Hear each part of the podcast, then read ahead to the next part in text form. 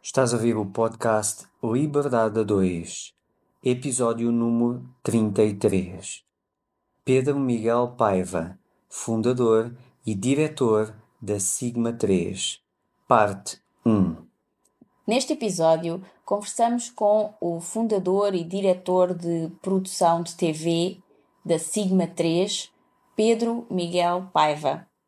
É um episódio recheado de histórias e de aventuras de jovens, quatro jovens que se juntaram para produzir um programa de televisão numa época onde não existia internet, não existia telefones, ou melhor, existia telefones, mas não telemóveis, onde era muito difícil chegar a pessoas que realmente tomam decisões dentro da televisão e a coragem de um jovem, o Pedro, que chega até uma diretora de televisão, a RTP, na altura, para apresentar um programa que queria fazer com os materiais que existiam na sua escola. O que é certo é que ela aceitou e hoje é uma produtora de televisão que existe há muitos, muitos anos e que continua a fazer programas para jovens, agora com adultos que continuam a manter uma mentalidade muito criativa,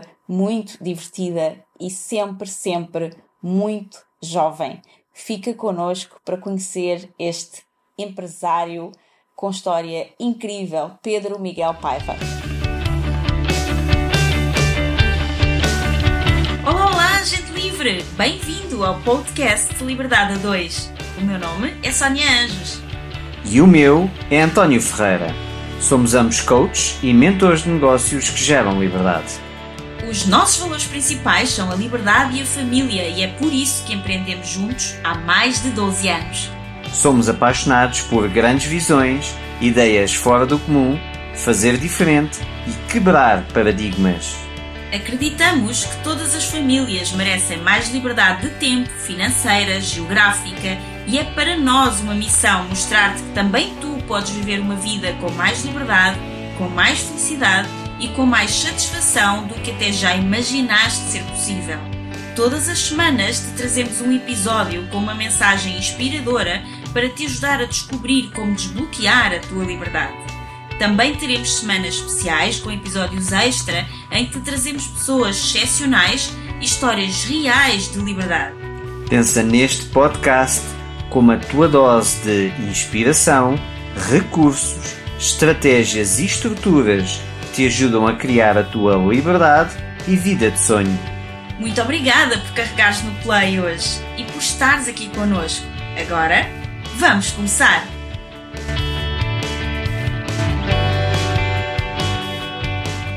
Pedro Miguel Paiva é um autor e produtor de programas e formatos televisivos. Nasceu na Covilhã em junho de 1973. Completou o 12 ano na Escola Secundária José Afonso, no Seixal. Escreveu para o jornal Nova Maré, editado pela Escola Secundária José Afonso, e promoveu e idealizou a produção de uma série de TV produzida pela mesma escola para a RTP2, intitulada Ideias Frescas, em 1992. De 92 a 96, apresentou e produziu um programa de rádio, Outras Margens. Era um programa diário entre as 21 e as 24 na Rádio Seixal. Fundou em 1994 com Ricardo Silva, Rui Unas e José Oliveira a Sigma 3, criação e produção de projetos televisivos. Em 1996, a 31 de março, vê estrear o seu primeiro projeto televisivo como profissional de TV, o Alta Voltagem, na RTP1, através da Sigma 3, produtora que até aos dias de hoje permanece no ar com programas de TV desde a data da sua fundação. Hoje é diretor de produção e conteúdos nos programas produzidos pela Sigma 3, realizador de televisão e coordenador de emissão nos festivais de verão transmitidos pela SIC Radical desde 2001, como o Rock in Rio, o Mel Sudoeste e o Superbox Super Rock. É também responsável pelo formato curto-circuito casting que colocou no mercado televisivo uma longa lista de caras que atualmente preenchem os mais diversos formatos. Desenvolve também para a empresa Sigma 3 projetos na área da publicidade e brand content para TV e digital media.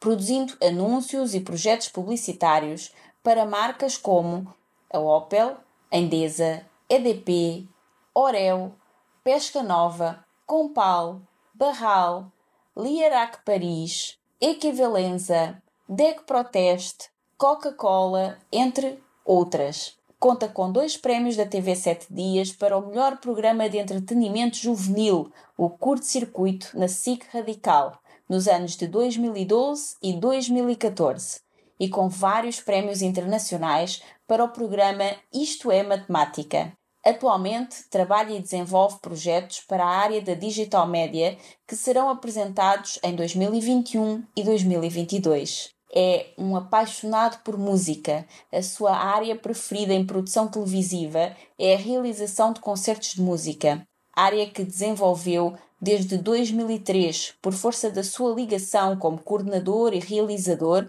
das emissões televisivas da cobertura dos festivais de verão desde 2001 na SIC Radical, contando no seu portfólio uma longa lista de nomes de artistas internacionais que já teve a oportunidade de realizar. É um frenético defensor do trabalho em equipa e um defensor acérrimo da criatividade nacional. Contesta fortemente a banalização da adaptação de formatos internacionais para TV que absorvem mais de 50% dos orçamentos das televisões nacionais, quando em Portugal existe talento e criatividade para a criação de formatos que se identifiquem quer com a língua portuguesa, quer com a cultura nacional. Tem a ideia de que os anos de ouro da TV clássica já terminaram. O futuro passa pelo acesso e portabilidade de conteúdos a partir das novas plataformas digitais e da segmentação de gostos e preferências que será cada vez mais o objetivo da comunicação e marketing das marcas publicitárias. Completa em março de 2021 25 anos de carreira como profissional de televisão. Fiquem connosco para ouvir uma conversa incrível com Pedro Miguel Paiva. Pedro, muito obrigado por teres aceito a entrevista ao nosso podcast Liberdade a 2. Nada, eu é que agradeço o convite. Muito obrigado. Obrigada a nós. Pedro, para nós, tu és uma das pessoas responsáveis por uma nova forma de fazer televisão, nomeadamente mais descontraída, mais interativa e bastante disruptiva. Por isso, nós temos aqui muitas coisas para conversar. Um, ok. Mas a ideia que eu tenho é que tudo aconteceu graças a uma forma igualmente disruptiva de empreender. Pelo que nós gostávamos muito de saber como é que tudo começou e porquê. Ok. Então vamos lá pelo início. Começando pela minha paixão pela televisão. Eu, eu basicamente, eh, desde os meus 17, 18 anos, que tracei como um objetivo produzir televisão, produzir conteúdos, criar formatos.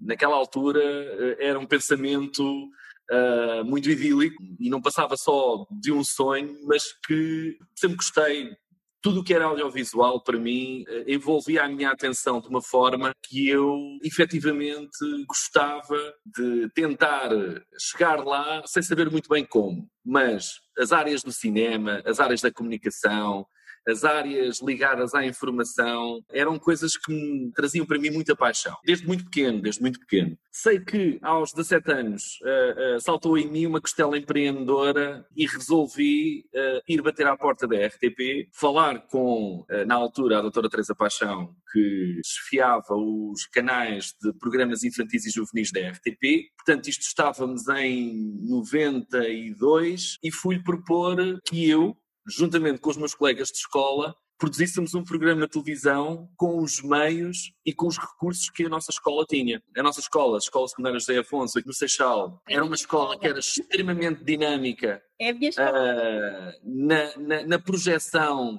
de experiências.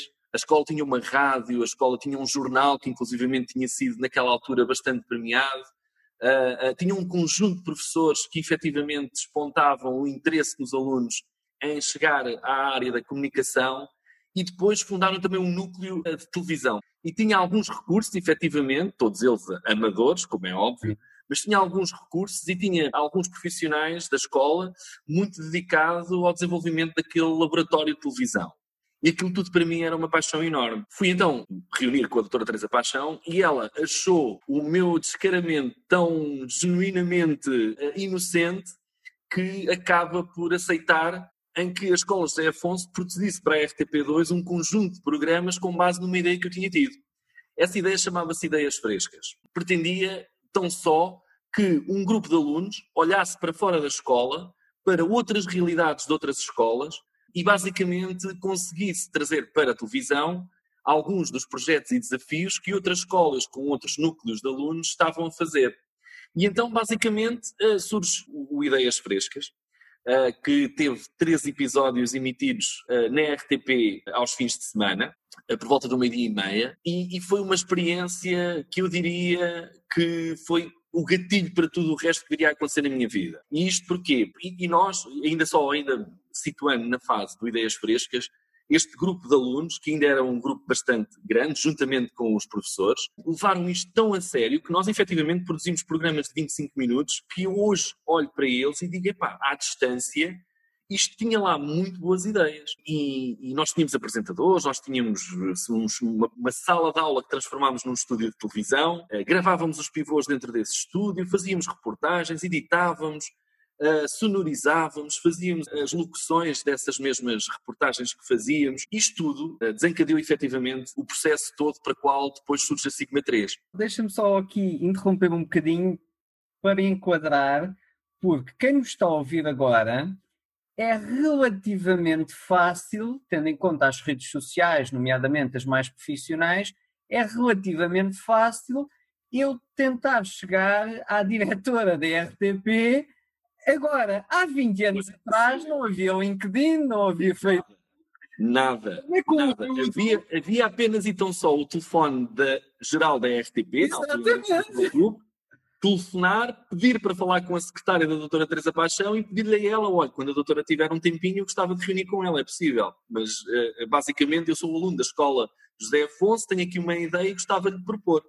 Pronto, isto era como se fazia naquela altura. Hoje é tudo muito mais fácil. Sim. Aliás, olhando para o processo, eh, tudo hoje é muito mais fácil, porque hoje qualquer miúdo em casa tem meios para fazer coisas muito melhores do que nós fizemos no Ideias Frescas com qualquer programa de edição, qualquer câmara de filmar, até um telemóvel hoje conseguir. Portanto, nós estamos aqui pouco a 30 anos dessa ideia ter sido executada. E tive muita pena eh, que outras escolas depois não seguissem o caminho e também elas uh, dessem esse passo, sendo que houve outras ideias parecidas, mas já com outros objetivos que não aqueles que nós tínhamos na altura com ideias frescas. Mas a realidade é que nós fizemos esses três episódios e durante a produção desses três episódios, que levou mais ou menos 4 a 5 meses, nós editávamos e aquilo era um programa por semana. Portanto, a emissão foram 3 meses, mas nós estivemos a trabalhar arduamente por volta de 5 meses uh, uh, na produção do programa.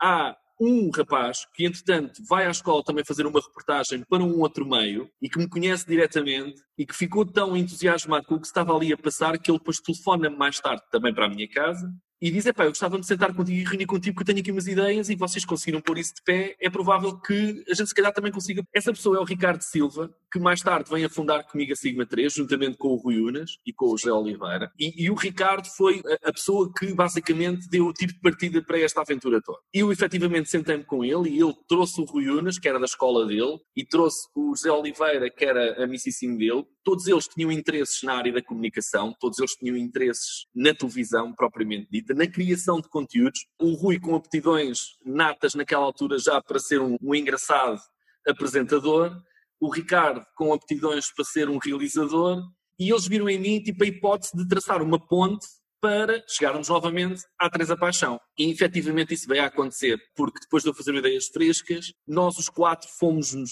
uh, reunindo sistematicamente e criámos uma ideia para um novo programa de televisão que eu diria que era quase um, um, um, segundo andamento do próprio Ideias Frescas e que se chamava Alta Voltagem. Sim, sim. E nós, uh, com o passar dos anos, fomos amadurecendo muito aquela ideia, fizemos episódios piloto, uh, discutíamos tudo e mais alguma coisa que tivesse relacionado com os conteúdos que queríamos produzir para o Alta Voltagem e com meios próprios, muito parcos, decidimos que, ok, está na altura de arrancar, vamos iniciar esta aventura. Bom, mas isto não é só querer, não é? É preciso espaço, é preciso haver oportunidade. E nós tínhamos que criar essa oportunidade. Mais uma vez, a doutora Teresa Paixão, na altura, que ficou uh, agradavelmente bem impressionada com o, o, trabalho que desenvolvemos no Ideias Frescas, porque obviamente não havia grande expectativa em retirar de um programa feito numa escola por alunos, mas a realidade é que nós cumprimos os objetivos que nos tínhamos traçado e isso ficou e marcou um bocadinho a opinião da Teresa Paixão sobre a minha capacidade de, bom, ele pelo menos tenta levar a, a bom porto qualquer projeto onde se quer colocar.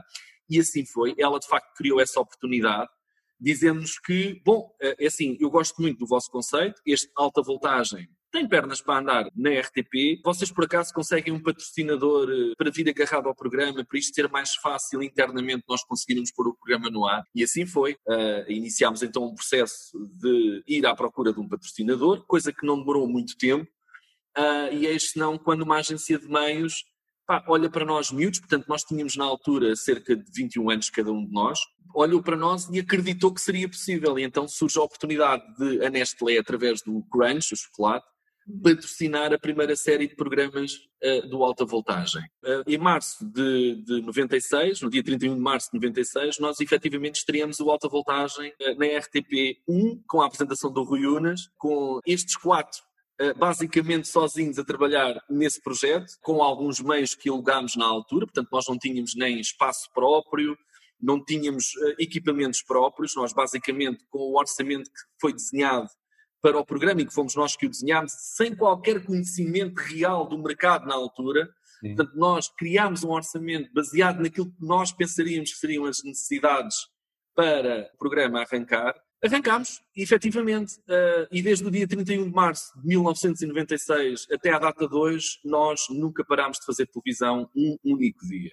Portanto, isto é um bocado a viagem que começa ali em 96. Aqui a questão do enquadramento, para mim, é essencial. Isto porquê? Porque nós vivemos num tempo em que, se eu sou miúdo da idade que vocês eram e tenho 15 mil seguidores, como há tantos miúdos a ter, eu tenho alguma facilidade em chegar a uma Nestlé e dizer eu, vou, eu tenho aqui a possibilidade de fazer Hoje, um programa de televisão e preciso de um patrocínio. Né? Vocês eram quatro miúdos totalmente desconhecidos, se reuniam se calhar na casa uns dos outros ou nas bibliotecas ou nas escolas e conseguir ligar da cabine telefónica ou de casa para a RTP e conseguir uma reunião é um, um, é um feito. feito. É um feito. Conseguir um patrocínio de, que, a, que a Nestlé, que é um gigante, patrocinasse quatro desconhecidos, nós agora, o, quem eu visto agora, ah, ok, eles arranjaram um patrocinador, ok, já sei. Vou, vou pegar aqui nos meus fãs e vou dizer e vou mostrar. É fácil para mim, se eu tenho milhares de seguidores, mostrar uma viabilidade de uma coisa completamente diferente. Eu sou totalmente desconhecido, Sim, Tenho aqui 18 anos ou 17 anos. Atrás, há 25 anos atrás isso não era possível ser feito dessa forma. Inclusive há um episódio em que, poucas semanas uh, de estrearmos o programa, nós fizemos uma apresentação na Nestlé do Alta Voltagem, com um episódio piloto que nós tínhamos gravado com os meios próprios, com o Ricardo. Em, em, o Ricardo tinha uma pequena, uh, um pequeno vídeo, uma câmera da i8, e tínhamos um, uma maneira de conseguir editar tape to tape o programa e fizemos com as condições possíveis naquela altura, mas atenção, as condições possíveis, mas também houve ali uma arte humana, é? ou seja, nós sabíamos o que é que queríamos fazer, uh, apesar de sermos todos autodidatas, aquilo que nós fizemos na altura, eu diria que foi bem feito, ou seja, nós defendíamos um, uma determinada linha de, de imagem e de, de edição, uh, havia ali uma personalidade própria da união dos nossos quatro. E havia também um, um conhecimento técnico possível à altura para eh, desenvolvermos esses pilotos com alguma qualidade. E o Rui, efetivamente, o Unas, eh, empregou ali um bocadinho a, a, essência que ele tinha dele, tanto aquele diamante em bruto que depois, ao longo da carreira toda dele, se veio a, a desenvolver eh, e a atingir as metas que ele já conseguiu atingir ao longo da sua Sim. carreira. Então, nós éramos todos ali uns pequenos diamantes em bruto. E nós fizemos essa apresentação na Nestlé, fizemos uma apresentação com os representantes da Crunch, direção de marketing da Nestlé, enfim, era um auditório quase eh, só da Nestlé para nos ver apresentar um piloto para investirem num programa. E, e, a realidade é que nós conseguimos fazer aquilo relativamente bem, porque eles e a agência de meios, na altura, na altura ainda era a Media Planning, com a, o núcleo da Media Planning que fazia Product Placement em programas, nós, nós, estávamos no início do Product Placement, sequer, ainda nem sequer se falava muito nisso eh, em termos televisivos, de uma forma estratégica, portanto havia Product Placement, mas era aquele Product Placement muito inocente que até à data se fazia, Sim. Mas uh, nós estávamos a dar os primeiros passos, inclusive nessa área do product placement, e explicar como é que a marca poderia estar dentro do programa e, e como é que nós podíamos rentabilizar a presença da marca no próprio programa. Portanto, isto foi tudo tipo um work in progress, juntou muitas pessoas, mas eu, o que eu acho, uh, olhando para trás, o que eu acho que de facto marcou uh, todas as pessoas que estiveram envolvidas no início da alta voltagem, quer por parte da RTP, quer por parte da Nestlé e da própria Media Planning, foi olhar para nós os quatro e perceber que estavam ali quatro miúdos muito convictos do que queriam uh, uh, um, e com muita vontade, de facto, de puxar as mangas e, e, ir para a frente com uma experiência. E toda a gente entendia que provavelmente não passaria disso mesmo, de uma experiência. Sim. Mas quando o programa estreou, nós os quatro olhámos sempre para isto com, ok, temos um contrato para fazer três episódios. Portanto, a nossa luta vai ser, ao longo destas três semanas, provar que somos merecedores de uma segunda oportunidade e fazer mais 13. Sim. E foi esse o caminho que traçámos no início. Eu acho que houve aqui, da nossa parte, alguns fatores que hum, fizeram essa semente criar fundações sólidas. Foi, sobretudo, o acreditar que era possível, o ter um pensamento sempre positivo, por forma a acreditarmos em nós que aquilo de facto poderia levar caminho um espírito de sacrifício uh, imenso. Hoje, hoje em dia, qualquer rapaz com, com 20 anos não fará nem um décimo do esforço que nós fizemos na altura para levar isto a bom porto. Porque hoje é tudo muito mais simples, tudo muito mais fácil. As formas de comunicar, as formas de chegar às pessoas. A parte técnica hoje, qualquer site põe em nossa casa em menos de 40, 48 horas um equipamento base mínimo para poderes fazer televisão de uma forma muito simples e, e, naquela altura nós não tínhamos nada disso. Portanto, nós fomos um bocadinho pioneiros numa coisa que era self-made uh, content. O conteúdo era uma a produção de conteúdo. Atualmente nós, lá está, com o telemóvel, com programas até gratuitos de edição de som e imagem, nós fazemos Sim. qualquer coisa. Naquela Exato. altura, uma câmera era caríssimo, uh, as tapes eram caríssimos, um microfone era caríssimo, tudo era caríssimo. Tudo, tudo. Vocês não imaginam. O nosso grande objetivo era pôr o programa no ar. Sim. E nós chegámos ao dia que o estreámos. E estávamos tão cansados e tão absorvidos no day-to-day, -day, que naquela altura já era a produção de programa, que eu lembro-me que nós próprios nem tivemos muita aquela. Nem festejámos sequer o facto de estarmos a estrear um programa de televisão. Tipo, o sonho que nós tínhamos alimentado durante 3 ou 4 anos nem sequer depois eh, teve uh, aquela merecida abertura de garrafa do champanhe. Não, não fizemos nada disso. Ok, o primeiro já está, mas agora a nossa preocupação é pôr o segundo no ar e depois o terceiro e o quarto e o quinto. E essa foi a nossa luta. E de facto, é assim, estamos numa época que nós começámos sem telemóveis, uh, só tivemos telemóveis individuais, depois de começarmos a receber as primeiras faturas da RTP. E eu ia também focar noutro ponto, é que para além de nós colocarmos o alta voltagem no ar, a 31 de março de 96, nós para trás já tínhamos fundado a Sigma 3, porque percebemos que para realizar um contrato tínhamos que ter uma empresa, aos quatro, definimos a participação de cada um nessa empresa, portanto, na altura foi basicamente igual para todos, e eh, mantivemos a empresa adormecida até o momento da estreia do programa. Quando o programa estreia, então ativámos a própria Sigma 3. E, de facto, quando a empresa arranca, nós estamos totalmente mergulhados na produção do programa. Mas uma empresa, assim que acorda e entra no ativo, e então naquela altura lá está, era tudo muito mais difícil. Sim. A empresa precisa de vida, não é? E precisa de começar a, a ser alimentada uh, em termos de gestão, em termos de necessidades que a empresa vai criar, de entrar na vida ativa de uma empresa que rapidamente uh, tem que começar a pagar impostos, cumprir com as suas obrigações, estabelecer uma série de regras. Portanto, foi tudo ao mesmo tempo na altura nós estávamos tão mergulhados a produzir o alta voltagem que, de repente, vimos com outro menino nas mãos que era a Sigma 3. Sim. Nós os quatro tínhamos ideia de sabemos o que queremos e estamos a trabalhar para produzir um programa de televisão, epá, mas agora temos aqui uma empresa e temos que também dar seguimento à vida da própria empresa.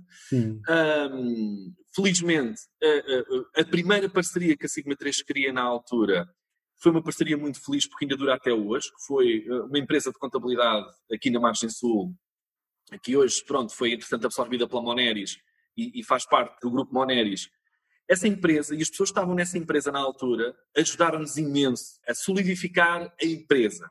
Sim. E uh, olhar para nós como vocês são empreendedores, meus caros amigos. Vocês conseguiram pôr um produto e vender um produto. O produto está no mercado.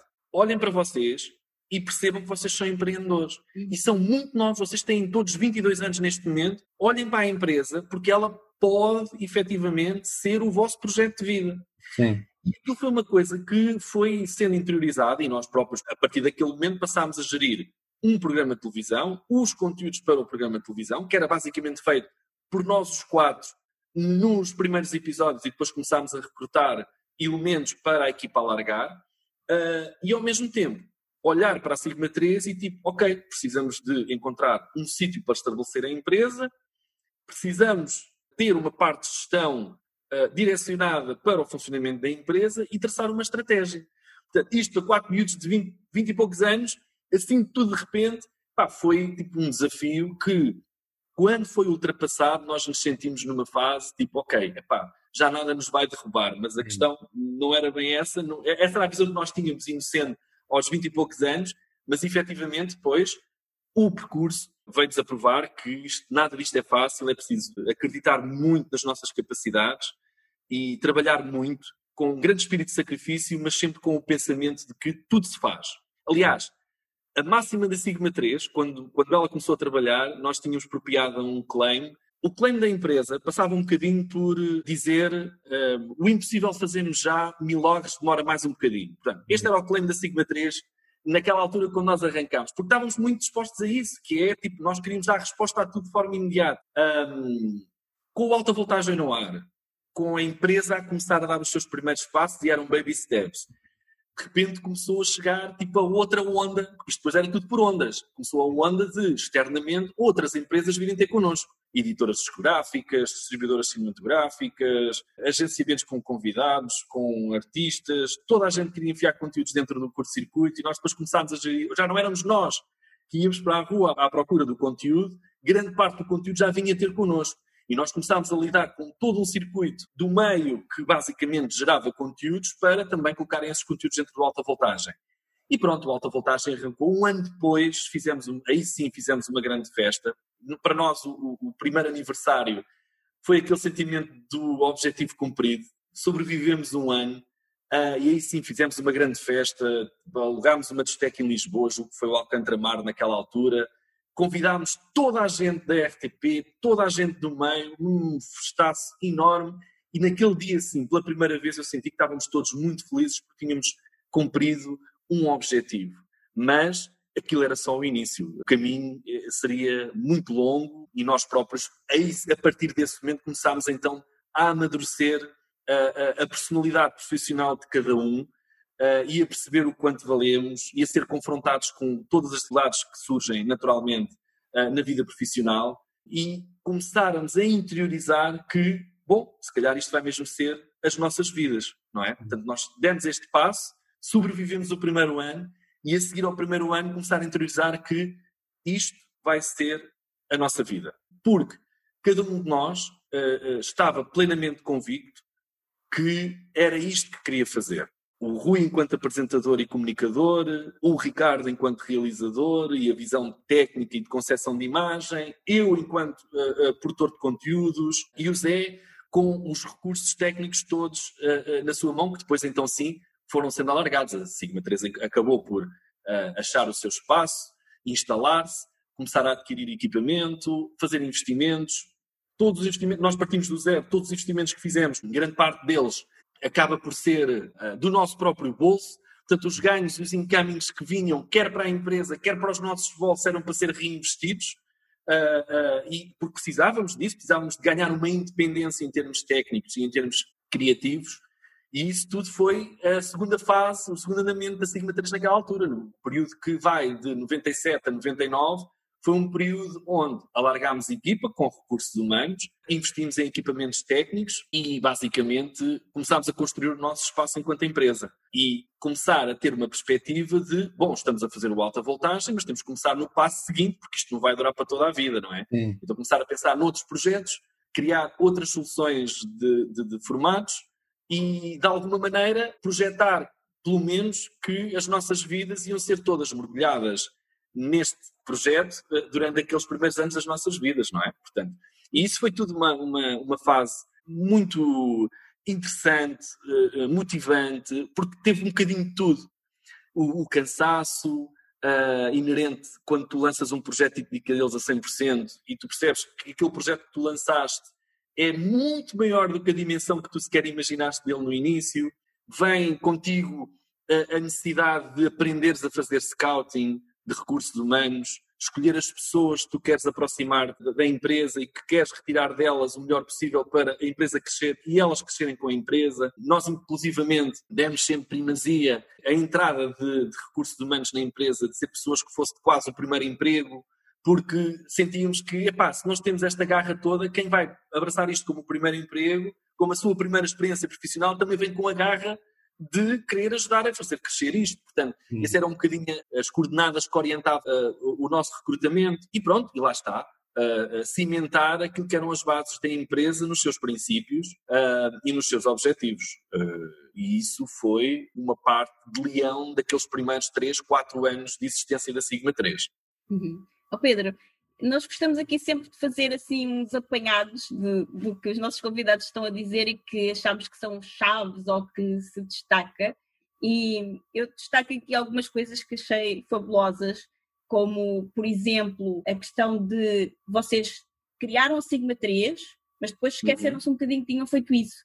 E só quando vieram a precisar dela é que, ok, nós já temos aqui empresa. Então já havia alguma intuição, digamos assim, dentro de vocês que iam precisar de uma empresa e já trataram disso antecipadamente. Não ficaram à espera Sim. de precisar da empresa. Quando foi a necessidade de a ter, ela já estava ali criada e vocês já foi só ir agarrar nela. Exatamente, foi só ativar a empresa. A empresa foi fundada em 94 e depois foi mantida basicamente adormecida. Uhum e nós estreámos o alta voltagem uh, uh, em, 31 de março de 96 e a empresa foi ativa uh, a 1 de abril de 96. Para começar a faturar. Para começar a faturar. Exatamente, exatamente. Pronto. E porque tudo o que estava relacionado com a, a, gestão de produção do programa e a logística do programa tinha que ter uma empresa de fundo, não é? No, no, nós fomos autodidatas naquilo que concerne ao capítulo televisão, não é? Apresentação, criação de conteúdo, a produção, a parte técnica, tudo isso foi por autodidata, sendo que cada um de nós tirou de facto cursos relacionados com, com a área, mas o nosso pensamento é que nós estávamos um bocadinho à frente daquilo que nós recebemos dos cursos na altura. Sim. Esse processo de, de sermos autodidatas foi muito concentrado efetivamente na execução do, dos programas de televisão. Sim. E depois, com a Sigma 3 nos braços, nós tivemos que abrir outro capítulo. E então agora temos de ser autodidatas na gestão de uma empresa, em tudo o que isso implica. E estávamos em 1996. Não havia Google nem YouTube com os tutoriais. Nada, nada. Só, só, para vocês terem ideia, nós fizemos um contrato com a RTP e uh, as faturas que nós passávamos por cada programa iniciar-se-iam a seguir à emissão do primeiro episódio. Sim. E na RTP disseram-nos na altura, bom, nós pagamos a 60 dias, portanto é uma questão de vocês passarem as faturas, isto vai pelo processo normal e depois ao fim de 60 dias vocês vêm buscar o cheque. Na altura a RTP passava literalmente um cheque uh, por cada programa. E a verdade é que na RTP ninguém nos disse, olha, mas atenção, uh, vocês têm de trazer, e isto é só um exemplo, vocês têm de trazer uma certidão de não dívida da Segurança Social. Ninguém nos disse nada disto. Sim. Nós não sabíamos. Quando chegou a altura de receber, Uh, nós perguntámos, uh, então quando é que vai estar o pagamento do primeiro cheque relativamente à primeira fatura do primeiro programa? E eles disseram, pá, nós ainda não temos nada a pagamento. Então, mas tínhamos dito que era há 60 dias. Pois, mas vocês ainda não entregaram aqui a certidão da Segurança Social. E nós, certidão da Segurança Social? Sim, vocês têm que passar, vocês têm que ir à, à Segurança Social, que não devem nada ao Estado, em termos de Segurança Social, para depois nós podermos pagar, porque a RTP só pode pagar a quem não deve nada à Segurança Social. As nossas tipo, houve um cogumelo do género, bem, nós já não temos, os fundos não eram ilimitados, claro. nós já estávamos muito abaixo daquilo que nós tínhamos eh, projetado gastar para as primeiras semanas de funcionamento do programa.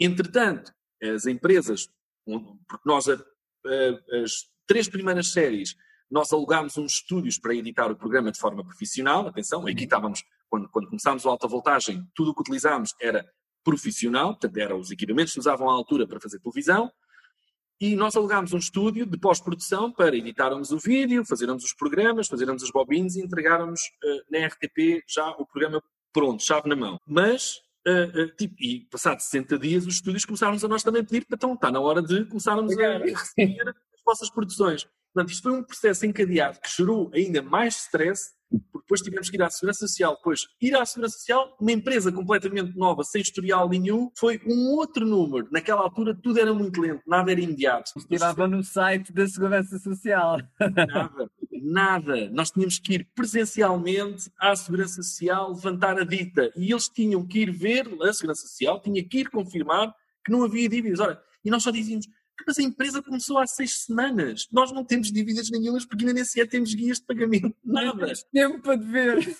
E era todo um processo. Bem, eh, eh, enfim, foi um processo que nos trouxe uh, muito mais desgaste do que aquilo que estávamos à espera porque efetivamente depois nós só recebemos a primeira fatura para aí cerca quase de 100, eu diria 100 dias depois da emissão do primeiro episódio, quando entregámos então a dita, e aí sim, aí depois o processo começou a normalizar-se e, e nós foi mais uma lição que aprendemos, assim que aquela certidão acabava o tempo de duração dela, vamos buscar uma segunda para não atrasar os, os outros pagamentos, e isso é tudo processo de coisas que nós tipo, tivemos que lidar ao mesmo tempo que faria, fazíamos o, o, os programas de televisão. Sim. Uh, mas, mas pronto, com, com o apoio devido e com toda a gente a crescer uh, e muitas noites perdidas uh, em trabalho, em reuniões e, e, e, no desenvolvimento dos conteúdos e ao mesmo tempo começar a criar um método de gestão, porque, lá está, o processo de gestão inicial da empresa foi muito dado daquilo que a, a nossa percepção sobre como deveria funcionar uma empresa era,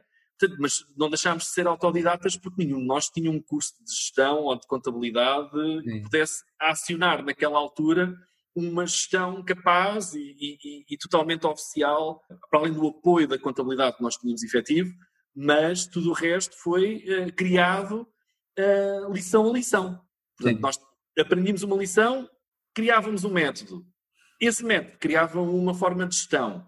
E desde 96 até hoje, basicamente foi essa a nossa história. E, e, e mal ou bem estamos cá, vivos, inteiros, com boa saúde e a trabalhar naquilo que gostamos, que é fazer televisão e comunicar, obviamente. Outra coisa que eu achei muito giro, vocês muito autodidatas e vão aprendendo fazendo. Primeiro fazem, depois aprendem, não é? Exatamente. Foi muito ir atrás do sonho da televisão, mas é como bem disseste, nenhum de vocês tinha curso nenhum em gestão. E hoje em dia também eh, muitas pessoas querem ser já empreendedores, é uma palavra que está aí na ordem do dia, agora toda a gente quer ser empreendedor. Vocês foram informados que já são empreendedores. Exatamente. Exatamente. A nós, o Eduardo Costa, uh, que era o técnico oficial de contas da Sigma 3, um senhor da sua experiência gigante em, em contabilidade uh, para inúmeras empresas, grandes, pequenas, e com a sua equipa fantástica. Ainda hoje há gente que trabalha na mesma equipa connosco todos os dias, o que é muito bom, porque é gente que nos conhece já há décadas, literalmente. Dizia-nos na altura uh, que nós éramos tipo. Ele não, não utilizou a expressão, uhum. mas disse por outras palavras, nós éramos uma espécie de unicórnio. Sim. Uh, porque miúdos com 22 anos uh, que se agarraram a um projeto, materializaram esse projeto num produto, colocaram o produto no mercado, criar uma empresa uh, sem uh, basicamente financiamento nenhum, porque nós não recorremos a nenhum financiamento, era tudo basicamente do nosso próprio uh, espólio financeiro pessoal que não era gigante, nenhum de nós tinha pais abastados, nada disso, longe disso. As nossas realidades, e, e daí também, eu acho de alguma maneira, aquele nervo uh, de querer fazer e concretizar que estava cada um de nós, também se calhar era dado a isso, não é? Tipo, nós sabíamos a responsabilidade que tínhamos nas mãos para esta aventura e não queríamos de forma alguma defraudarmos a nós inicialmente e depois os nossos, não é? a família. Uhum. Inicialmente toda a gente olhava para nós um bocado como, bom, estes senhores estão-se aqui a meter numa aventura, isto aqui a meia dúzia de meses, cada um deles vai à vida dele. E vão arranjar um emprego e pronto isto acaba por aqui. Mas a verdade é que, mês após mês, ano após ano, nós fomos contrariando essa visão. Portanto, a nossa visão era, não, isto a Sigma 3 é um projeto para a vida e que nós queremos levar até onde pudermos levar. E só uma catástrofe é que pode tirar isto abaixo, ou por inépcia nossa própria, não é? E aí a responsabilidade será nossa. Uhum. Mas para combater isso, não, nós fizemos uh, questão de lutar por isto com tudo o que nós tínhamos ao nosso alcance, cada um de nós. E, e acho que isso foi, foi, foi marcante e, e lá está, ajudou a fundar as bases da empresa de forma muito sólida e também a nossa própria personalidade. Moldou muito, muito mesmo a nossa personalidade. Sem com isso perdermos a nossa visão sonhadora um, e uma visão otimista de que amanhã queremos fazer mais coisas, colocar-nos a nós à prova, fazendo ainda mais difícil, e esse sentimento do pá, nós vamos ainda tentar aumentar a dificuldade disto, portanto vamos nos meter a fazer mais coisas ao mesmo tempo.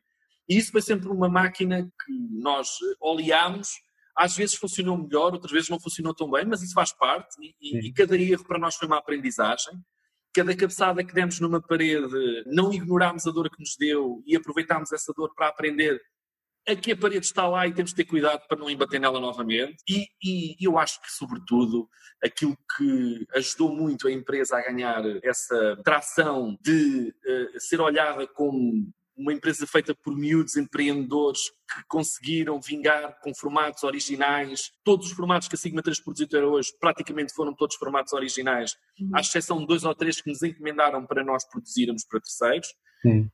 Mas daquilo tudo que era o nosso desejo antes do alta voltagem, que era criar formatos de televisão, foi uma coisa que nós não perdemos esse olhar de criança, não é? E não perdemos essa vontade de criar e desafiarmos a nós próprios a fazer possível ainda mais difícil do que estamos a fazer agora, não é?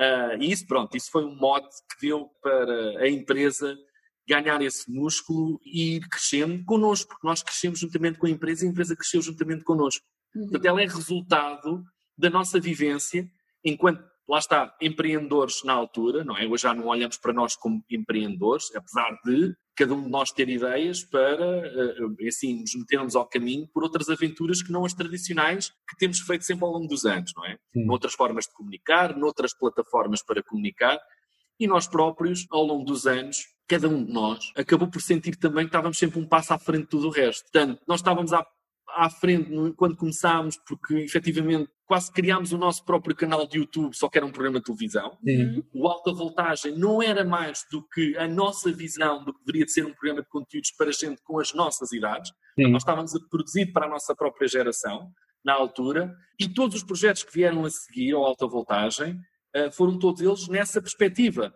Portanto, nós fizemos o Alta Voltagem em 96, durou até setembro de 97, em outubro de 97 começámos com o Sub-26 para a RTP Internacional, foi o primeiro talk show do, do Rui Unas, que levou grande parte da equipa a viajar pelo mundo inteiro uh, durante praticamente um ano.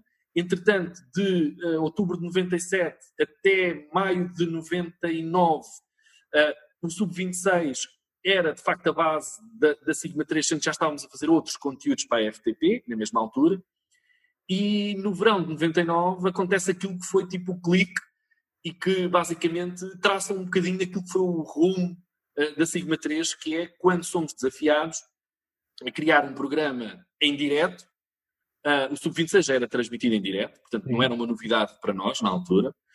Quando criar, fomos desafiados a criar um, um programa em direto, só que aqui com dois desafios. Diário, segunda a sexta-feira, e que durasse três horas.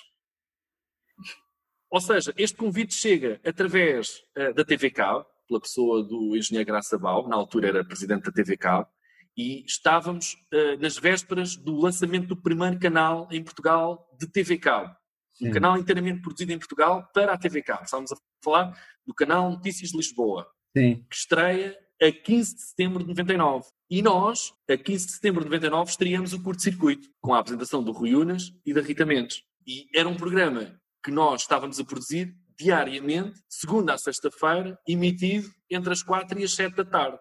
Sim. Portanto, isto muda a realidade da Sigma 3, uh, ah, porque uh, lá está, demos o passo seguinte, colocámos-nos a fazer coisas mais difíceis, e, e o, o, desafio de fazer um programa em direto em 99, 3 horas por dia, só orientado para um determinado tipo de público, basicamente o que nos tinham pedido foi, epá, façam um programa que seja interdito a cotas. Sim para ocupar um espaço num canal de notícias de Lisboa. Hum. Que era um canal cabo. Era, era tipo coisa... a, a, TSF de Lisboa, a TSF da televisão na altura. Exatamente. Epá, e nós tipo, abraçámos esse desafio sem medo, uh, achámos que éramos capazes e de facto fomos tão ou bem capazes que o programa ainda perdura hoje no ar e atravessou o canal de Notícias de Lisboa, depois lançámos-nos na abertura da SIC Radical, portanto o canal esteve, praticamente inaugurou a SIC Radical e teve o percurso com a história que teve. Eu acho que acaba por eh, ser considerado uma escola de profissionais de televisão, uhum. porque o curto-circuito começou por ser apresentado pelo Rui Unas e pela Rita Mendes, num, num contexto de programa em direto totalmente interativo. Foi, foi, o primeiro programa de televisão verdadeiramente interativo. Sim. Nós recebíamos telefonemas do público, faxes em direto, uh, e começámos a utilizar o e-mail não era o IRC também, ou o MIR, qualquer que era, que se também podia... Foi, foi logo a seguir. A introdução do. IRC no programa foi logo o passo seguinte, que era criar um canal onde toda a gente podia falar sobre o programa e com o programa, com os apresentadores a ver. Portanto, aquilo era um chat, uh, nos primórdios dos chats. A maioria das onde... pessoas nem sabe o que é que está a ouvir, nem sabe o que é o IRC, não é? É verdade. Provavelmente muita gente não sabe, mas era tipo o primórdio, talvez tenha sido a primeira rede social assim, massiva, eu acho que foi o IRC. A exclusividade do IRC era basicamente essa: era apenas e só criar chats de conversa temáticos, não é? E dava para tudo. Tudo o que vocês possam imaginar podia acontecer no IRC. E havia o canal por circuito, que basicamente tipo, rebentava pelas costuras todos os dias durante a nossa transmissão, não é? Portanto, a internet começa a ganhar também ela tração em 99. É, aquilo que era a internet começou por ser banda larga, porque já tinha uma velocidade de 56 capas por segundo, imaginem vocês. É loucura. Banda larga, banda larga, netcab. Uh, uh, foi, um, foi, foi um grande impulsionador disso mesmo. E lá está, o curto-circuito começa a ganhar vida, força, comunidade, toda através de, dessa interatividade basicamente nós estávamos três horas a atender público que queria falar com os apresentadores sobre os mais variados temas e com muitos convidados e, e, enfim, o programa do CNL na sua origem era um programa muito inocente na altura, mas que nos deu um gozo enorme fazer, mas foi o, o primeiro embate duro de estar a produzir um daytime, não é? Uhum. Pronto, aquilo era literalmente um daytime e, e, e nós aprendemos a funcionar com uma empresa que trabalha no daytime a fazer conteúdos todos os dias para uma, uma emissão em direto. Uh, o curto-circuito acaba por ser depois, ao longo da sua história, um, um, eu diria uma escola de profissionais, porque atrás das câmaras conseguiu criar profissionais na área da produção, na área técnica, gente que saía dos cursos e ia ao curto-circuito e ia aprender como se faz um programa de televisão atrás das câmaras. De todas as áreas, muita gente. Muitos profissionais hoje que estão em muitas produtoras uh, de ponta passaram pelo Sigma 3 naquela fase inicial. E também foi uma espécie de academia de talentos da apresentação de televisão, porque uh, uma parte substancial da história do curto-circuito passou também por trazer à televisão, pela primeira vez, caras que depois iniciaram ali o seu percurso e vieram a vingar mais tarde na televisão como autênticos comunicadores, seja por via dos castings que realizámos e que eram concursos que nós fazíamos uh, sazonalmente, uh, quer por scouting que nós próprios faríamos e que olhávamos para este e para aquele apresentador ou para aquela apresentadora e achávamos que tinha ali potencial para se juntar a nós e durante um período de tempo tentar trabalhar o máximo possível com ela para ela ganhar asas e voar. E muitos ganharam asas e voaram, outros nem por isso, mas uh, o curto-circuito acaba por ser isso, uma academia de talentos. Uhum. E o curto-circuito acaba por ser também um bocadinho o próprio espelho da empresa, uh, que teve sempre essa vertente de nunca ter as portas fechadas, dar sempre oportunidades, fazer acreditar as pessoas que eram capazes de levar a bom porto os seus sonhos, os seus desejos, concretizarem-se uh, profissionalmente, não no sentido de acharem o seu emprego de sonho, mas sobretudo, ok, já tenho os dois pés no meio, já sei fazer isto, aquilo e aquilo outro, estou preparado para enfrentar qualquer desafio na área da produção de conteúdos em televisão. E assim foi, muita gente passou pela Sigma 3 e depois continuou o seu percurso a produzir conteúdos nas mais diversas projetos em que se envolveram, não é? E as caras, as caras, também a mesma coisa. Muitas caras que, que, que vieram do anonimato, saltaram do seu quarto para a apresentação do curto-circuito, depois a seguir ganharam asas e, e, temos os mais variados exemplos. É só olhar um bocadinho para a história do curto-circuito e perceberem quantas caras passaram pela apresentação do programa uh, ou participaram nos castings do programa e chegaram às finais para perceber Sim.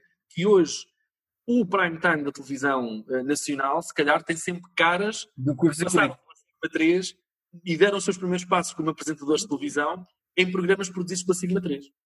E com a sorte de ir logo cair dentro de um programa que está ao vivo durante três horas, portanto não dá Sim. para errar muito. Não, é? Porque aquilo- Não dá para errar, no... mas o curto-circuito permitia-se ao erro. O curto-circuito foi sempre um programa que se permitiu ao erro, ou seja, era permitido errar. Uhum. Uhum. Errar faz parte do nosso processo de aprendizagem e acho que cada um de nós tem que ter isso interiorizado para tudo na vida. Errar, cair, eh, perceber porque é que caímos, corrigir, voltar a levantar e seguir em frente, é- eu acho que é, um- é uma das coisas que ao longo destes anos todos eu tenho repetido. Não só para mim, porque continuo a incentivar essa regra para o meu próprio dia a dia, mas sobretudo para todos aqueles que, que- que trabalham connosco e aqueles que se dão um bocadinho a ouvir, e agora aqui com alguma presunção, a voz da experiência. Ah, mas a verdade é que nós temos experiência nisto, não é? Portanto, eu basicamente tenho 47 anos, mas já levo 25 de produção profissional televisiva. Eu já tenho aqui alguma experiência acumulada. Provavelmente eu serei talvez das pessoas que mais horas em direto esteve numa regi a coordenar programas ao longo destes últimos 20 anos. Sim. Um, e eu acho que quando eu sinto que há jogo, talento novo que muitas vezes vem à procura de eh, ouvir da, da nossa parte e da minha parte qual é que é o segredo para entrar, porque viram aquele exemplo e o outro exemplo, voarem tão depressa e chegarem ao estrelato tão depressa, que deve haver aqui uma fórmula. E eu digo sempre a mesma, digo sempre a mesma coisa, que é o sucesso está na capacidade de aprender e de aprender com os erros e de trabalhar esses mesmos erros e de olhar para a frente e nunca desistir. Porque ninguém se transforma numa estrela de televisão de um dia para o outro, apesar disso ser possível. Atenção, a televisão, se quiser, consegue transformar uma estrela de um dia para o outro, pode fundir-se no momento seguinte. Mas há ali aquele segundo que é aquele segundo fama. Mas há aqueles que eu sei que, de facto, dentro deles têm esse talento para eh, saber crescer, saber aprender, saber melhorar todos os dias, eu dou sempre como uma visão de de carreira que é isto tudo não é uma corrida de 100 metros. Isto é uma maratona. Sim. Vocês acreditem, isto é uma maratona. E as maratonas têm momentos. Quando corres uma maratona, há vários ciclos durante esse processo de correr a maratona. E tu tens que perceber que do caminho A até o caminho B, há um caminho para percorrer e não podes saltar etapas. Se queres chegar longe, não podes saltar etapas, porque as etapas que saltares vão-te faltar na formação profissional. E, e quem de facto consegue levar isto um bocadinho a sério, e, e eu- eu faço sem qualquer tipo de ponto paternalista, eu eh, lido com todos como se fossem meus colegas desde sempre, e, e isto é partilha de experiência, ponto, não é mais do que isso. Eles às vezes agarram-se a isso e, e conseguem provar e depois vêm dizer, Pedro, tu tinhas razão, isto de facto é uma maratona e não vale a pena saltar etapas eh, porque efetivamente todas elas são muito importantes para aquilo que é a formação de um profissional, seja na apresentação, seja como produtor, seja como criativo, seja como guionista ou até mesmo como técnico. E eu gosto às vezes de levar as pessoas aos limites em determinados momentos e fico muito contente quando eles superam esses desafios porque eu sinto que eles provaram-se a eles próprios que são capazes. Eu só apenas tentei levá-los aos limites e a partir dali está nas mãos deles.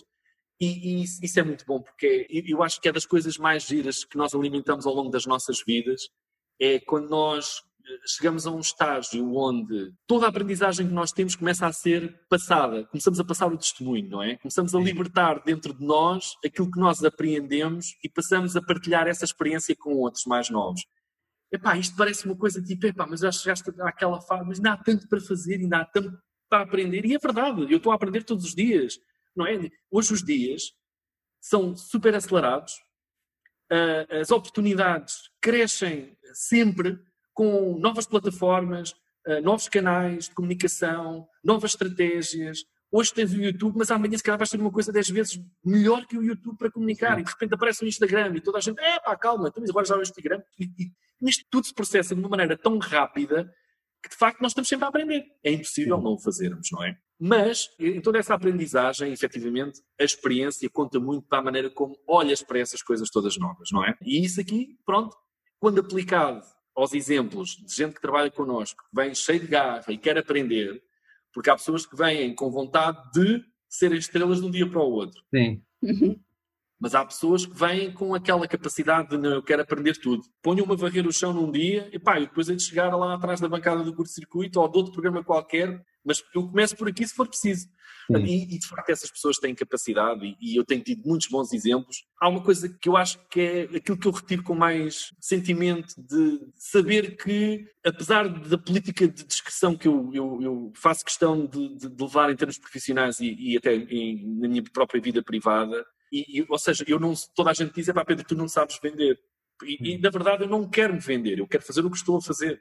E, e às vezes, pá, tu já viste a quantidade de talento que tu criaste para a televisão? Tu já viste a quantidade de coisas que vocês fizeram que hoje são utilizadas nas mais diversas produções de televisão? E, e eu sei, eu tenho noção disso, tenho noção disso, e tenho essa noção, e acho que é isso que me enche um bocadinho de. Toda a minha vida não foi em vão, não foi com certeza, mas a minha vida profissional não foi em vão quando eu às vezes olho e vejo caras se ingrar na televisão que ninguém dava por elas no seu início e que nós acreditámos sempre e fomos trabalhando ao longo do tempo e dos dias e dos meses e dos anos para aquela pessoa ganhar bagagem enquanto profissional de televisão e depois ver isso materializado quando estão à frente de outros projetos e serem sucesso.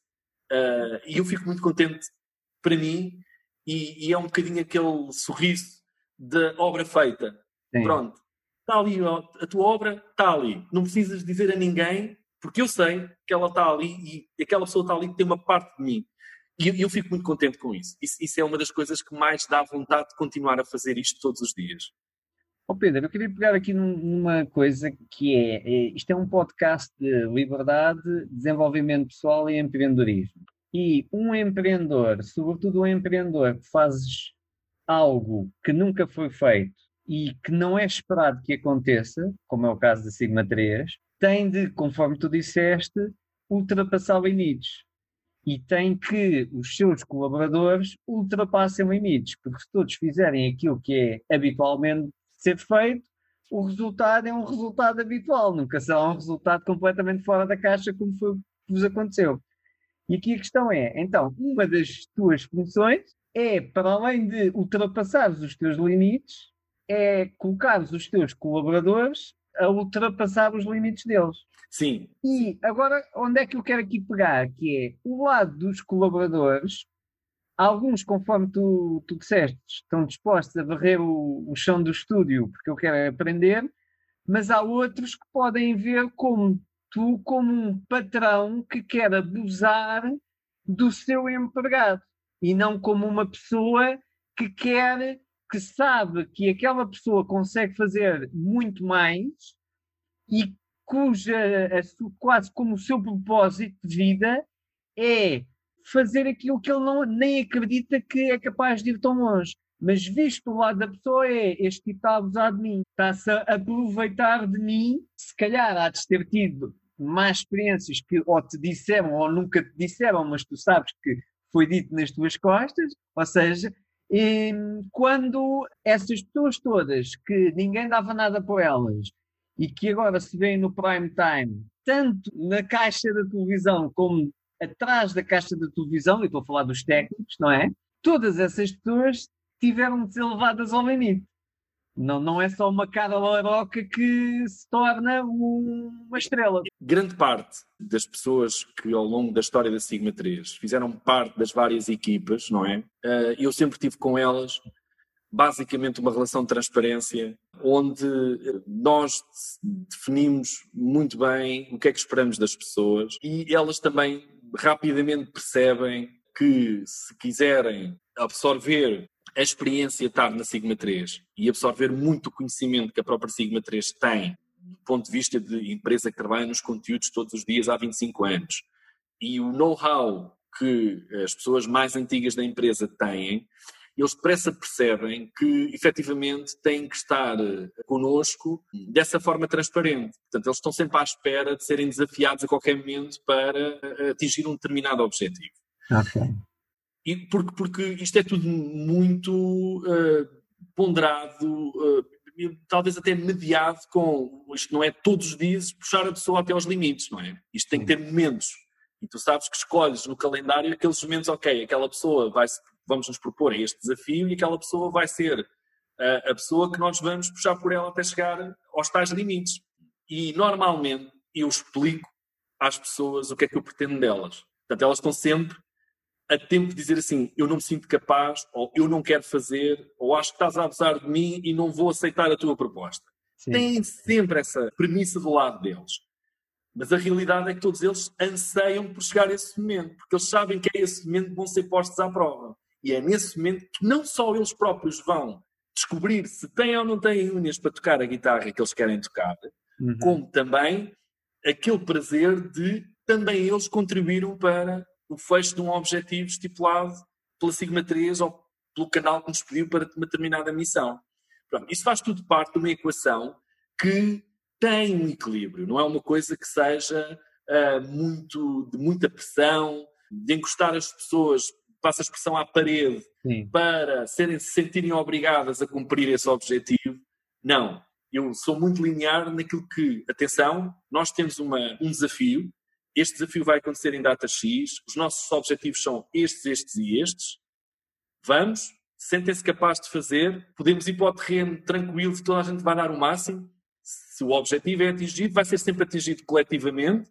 Se não for atingido, vai ser sempre um, um falhanço coletivo, não é? Uhum. Felizmente, ao longo destes anos todos, colecionámos sempre muitos êxitos, praticamente nenhum objetivo falhado.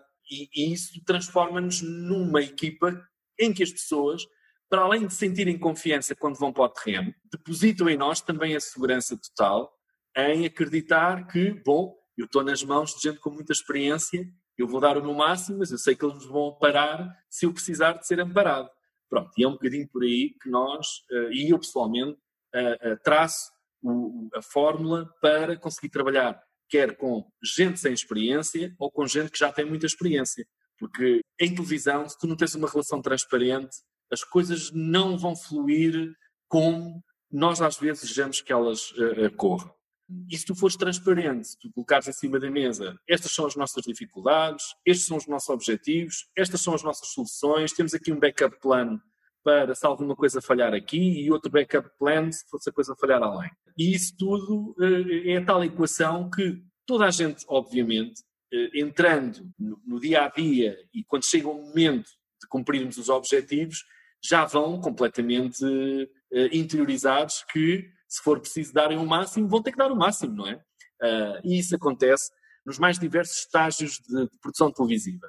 Seja a fazer um programa de televisão, seja fazer uma cobertura de um grande evento, como são, por exemplo, os do Rock in Rio, que nós, desde o momento inicial de 2004, fomos sempre nós que fizemos grande parte da cobertura e nos, nas últimas 5, 6 edições fizemos a, a, a coordenação da emissão uh, uh, do início ao fim com equipas enormes. Enfim, todo o nosso histórico uh, também ajuda em quem chega recente a sentir, ok, eles sabem o que estão a fazer. Agora, a superação individual, isso é uma coisa bonita de, de ver no pós, quando a pessoa sentiu que, epá, eu nem imaginava que era capaz de fazer isto desta maneira. Sim. E esse momento, essa, essa adrenalina que é no momento seguinte, pá, isso enche-nos de orgulho, porque as pessoas descobrem-se a elas, ok? E, por exemplo, já que falámos no Rock in Rio, eu recordo-me de, com alguns meses de antecedência, desafiar esta ou aquela cara e dizer, atenção, eu estou a pensar em ti para tu seres a cara âncora da transmissão do Rock in Rio deste ano. E aquilo é assim um desafio, tipo, ok, eu vou estar no ar 6, 7, 8 horas por dia. Uhum. Será que tenho estofo? Será que tenho... A primeira vez que o vão fazer, é lógico que as pessoas pensem e tenham dúvidas e, e achem se estão à altura ou não estão à altura do desafio, mas o processo, principalmente ali nos dias antes e até no próprio dia da transmissão, a, a tal experiência que nós temos e, e, a maneira que eu consigo estar ali com um link direto com eles e tentar deles retirar toda a insegurança e dar-lhes a eles, vocês são capazes por estas e por estas razões, e eu estarei ao vosso lado. Neste caso, e muitos deles até no próprio ouvido deles, fazendo e ajudando a coordenação. Vocês tranquilizem-se e desfrutem do momento, porque isto é o momento das vossas vidas, é o primeiro grande embate, não é?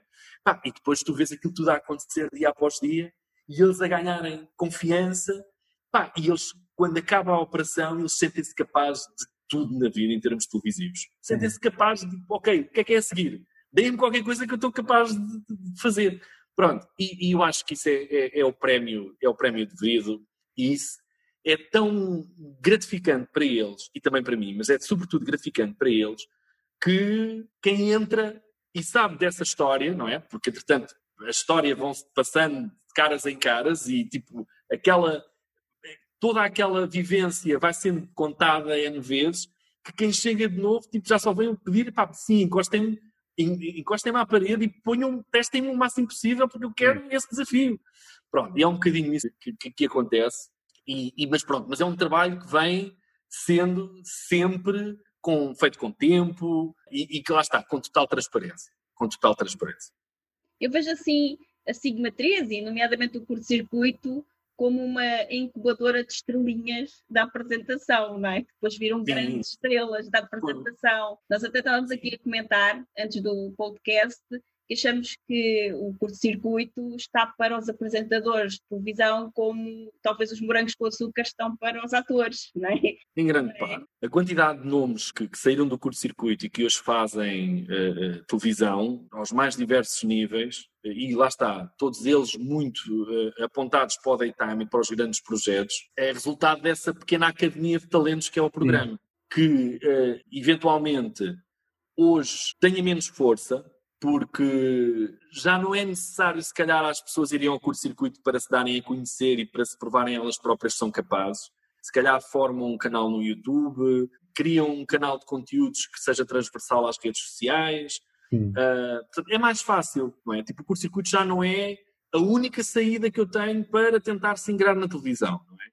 Agora, dá outras ferramentas que depois isso não tem, não é? Era isso que eu ia dizer, é, pode, pode ser mais fácil atualmente a pessoa dar-se a conhecer, mas a estaleca, não é aquela formação onde vocês o que fazem é, vocês pegam no, em alguém que vive talento e dão formação on the job em alta voltagem, literalmente. Exatamente. Ele sai de lá com um andamento incrível, não é? Fazer um curto-circuito, aquelas horas todas em direto, fazer um Rock and Rio, aquelas horas todas. Todos os festivais todos que nós fizemos desde festivais todos, exatamente, os festivais todos. Dá um andamento, é aquilo que tu disseste, é ah. sai dali, agora dê-me o que for, que não vai ser mais difícil do que isto. Sim, eu posso ser o pró dos prós no meu canal do YouTube, mas isso não significa que eu sei fazer televisão, não é? Então... Exatamente, exatamente. E é aí que a fronteira se separa. Mas, depois, as pessoas já vão mas já tem umas bases, não é? Já sabem olhar para uma câmera e comunicar, isso já é, já, já é importante. Mas o curto-circuito, uh, efetivamente, foi essa academia de talentos, ainda o é, mas a Sigma 3 também, ela própria, uh, que, que, espelha no, no, no curto-circuito um bocadinho dessa academia, também faz coaching a outras caras, sem que seja necessário passar pelo curto-circuito. E, por exemplo, eu dou-vos o exemplo uh, de um outro programa que nós produzimos, que foi o Isto é Matemática, com o professor Rogério Martins, e, e o Isto é Matemática basicamente surge porque nós fomos desafiados, juntamente com um lote de produtoras, a participar num concurso público para desenvolver um conteúdo para televisão que passasse por ser um programa que fosse uh, uma espécie de relações públicas da ciência, da matemática. Sim. Ok? Pronto, tentar fazer perceber que a matemática é uma ciência cool e que, se calhar, é mais apaixonante do que a ideia que muita gente tem da própria matemática. E pronto, nós fomos de facto desafiados a isso. Entramos, sim senhor, ok, vamos lá ao concurso público. Para nós é um projeto totalmente fora da caixa para aquilo que é o universo de Sigma 3. Eu acho que estamos na altura e com maturidade suficiente para uh, nos metermos nesse desafio e rapidamente criámos um conteúdo. Esse conteúdo foi a concurso e o conteúdo apresentado da maneira que foi apresentado, mais o orçamento, acabou por ganhar um nós acabamos por ganhar esse concurso. Sim. E quem estava na fase de avaliação do próprio concurso, eh, portanto, havia um núcleo de avaliadores das propostas, e o professor Rogério Martins era uma das pessoas que avaliava as propostas. E nós tivemos um conjunto de reuniões com esse núcleo, que era um júri, chamemos-lhe um júri, nós tivemos um, uma série de reuniões com esse júri, e eu fui observando o professor Rogério, uh, porque ele era um matemático, um matemático conceituado no meio Sim. da matemática, uh, professor universitário, bastante respeitado, extremamente jovem, tipo, tinha tudo aquilo que um professor de matemática nós não imaginemos que tivesse. Sim. E a verdade é que nós ganhámos esse concurso e depois chegou o momento, então e quem é que vamos pôr a apresentar isto? E eu, nessa reunião, fui um bocado taxativo e disse assim, simples, vamos pôr o professor Rogério a apresentar isto. Ficou toda a gente estupefacta. o próprio professor Rogério encolheu-se do sofá e disse, eu jamais, eu não consigo, eu não, não, não sou... Assim, não, o professor consegue. Esteja descansado, consegue. Porque nós temos todo o know-how de como conseguir pessoas que acham que não têm aptidões, mas têm, Lá está. elas próprias, que têm aptidão para apresentar o programa. E desafiámos o professor Rogério. Não, nós queremos mesmo que seja o professor Rogério. Isto só faz sentido se for uma matemática a apresentar. Sim. Porque se for uma cara que nada tem a ver com matemática, não vai ser real. As pessoas Pois. não vão acreditar. Se nós pusermos aqui a pessoa A ou a pessoa B, que são caras mediáticas, a apresentar um conteúdo que é matemática, É fingir soar sempre que matemática é cool, não é? isto tem que ser o próprio professor. E nós observámos, o, o professor tinha algumas aulas gravadas no YouTube Hum, e nós fomos ver essas aulas. E aquilo que eu vi das aulas foi, não é pá, este tipo tem tudo aquilo que a gente precisa para pôr a apresentar o isto é matemático. Prova, de facto, vai-se a confirmar isso, porque nós descobrimos ali um talento de comunicação, uma pessoa que depois acabou por ganhar uma- um índice de simpatia gigante ah, no público e transformámos o, o professor Rogério, que era júri de uma proposta, no apresentador do programa. E foi dos melhores resultados que nós vimos em termos daquilo que nós fomos capazes de trabalhar uma pessoa e transformá-la num comunicador de televisão. E ficámos contentes com isto, porque isto é matemática, acabou por ser um dos programas. Foi o programa mais premiado que a Sigma 3 fez. Foi premiado internacionalmente, no Japão, ah, no Brasil, com prémios ah, de um índice de valor muito elevado e que ficámos muito, muito orgulhosos. Ah, o programa foi até mais reconhecido internacionalmente do que, inclusivamente, eh, na sua vida cá, e, e é um projeto que nos foi muito querido porque foi verdadeiramente eh, o, o- projeto que fizemos da forma mais independente. Tudo o que foi criado à volta do Isto é Matemática e dos anos que ele esteve no ar, pressupõe-se que vai voltar outra vez aos ecrãs em 2021, porque há mais gente interessada em que o programa regresse. Portanto, estou aqui a dar mais ou menos uma caixa para vocês. Ahm, portanto, há, há fortes probabilidades do Isto é Matemática vir outra vez a, a ser emitido em televisão já no decorrer de 2021, também com, o- obviamente, com o professor Rogério. Mas o, o programa foi o formato mais independente que nós fizemos, porque efetivamente foi 100% feito na Sigma 3, ah, escrito por- pela nossa equipa, desenvolvido de fio a pavio, com tudo aquilo que nós gostávamos que fossem todos os projetos, com um nível de independência gigante. E o resultado, pronto, foi aquele que mostramos a toda a gente durante dois anos e meio de emissões. Sim, eu, eu, eu acho esse programa delicioso. Há um então onde vocês explicam como é que matematicamente se ganha a lotaria e provam com um caso real na Austrália, acho eu. Que a pessoa fez as contas e ganhou o prémio da lotaria, do Totoloto lá do sítio. Depois até nem lhe queriam pagar, porque não era justo, mas ele não cometeu nenhuma il- ilegalidade. Ele fez as contas e vocês demonstram as contas todas. prémio. Ou seja, Ah, mostra que a matemática é cool, exatamente Sim. aquilo que, na minha opinião, falta nas aulas de matemática, que é explicar a- aos jovens, a- aos alunos, para que é que serve isto. E não aquele conceito que vocês têm de aprender isto. O, o, Isto é Matemática acabou por abrir um bocadinho os horizontes e, e- e mostrar de facto que a matemática está presente no nosso dia a dia, em tudo aquilo que nós fazemos. Sim. Um, as pessoas é que não percebem isso, mas com matemática, com isto é matemática, nós ajudamos. O programa teve um sucesso enorme, por exemplo, para vocês perceberem, no Brasil, através dos canais do YouTube, nós temos visionamentos do Brasil enormes. Desejaram que o programa fosse feito em inglês, eh, em espanhol, eh, enfim, nós tivemos convites para tentar internacionalizar o Isto é Matemática aos mais variados cantos do mundo. A realidade é que não podíamos, porque o programa era, tinha um financiamento público na altura e nós não podíamos retirar dividendos dele, eh, para além daqueles que eram estipulados inicialmente. Portanto, nós não podíamos vender a terceiros. Não podiam fazer um franchising, por exemplo. é? Exatamente. Nem guiões, nem o próprio formato do programa. Ah, mas pronto, mas provámos um ponto de que um conteúdo como a matemática pode ser um conteúdo interessante em televisão. E, Sim. de facto, transformou-se, porque esta equipa que, que desenvolveu o Isto é Matemática apaixonou-se de tal forma pelo formato e pelo desafio de passar uma imagem de uma ciência que é tipo uma chatice enorme para grande parte dos alunos, numa coisa que é de facto cool e super interessante e divertida até, e acho que essa missão foi cumprida em absoluto. E, e isto para ver-se um bocadinho a nossa capacidade, porque nós uh, fazemos um curto-circuito com todos os disparates que ao longo da história do curto-circuito nós fizemos, porque nós desafiámos a, os próprios e derrubámos os próprios mitos que havia em televisão em determinados momentos uh, e, e, fizemos isso porque de facto o curto-circuito permitia-se isso e o canal onde ele depois veio ganhar de facto muito público e ganhou uh, muitas credenciais, foi na SIC Radical, também se possibilitava a nós, enfim, estendermos a manta para lá daquilo que seria só o óbvio em televisão,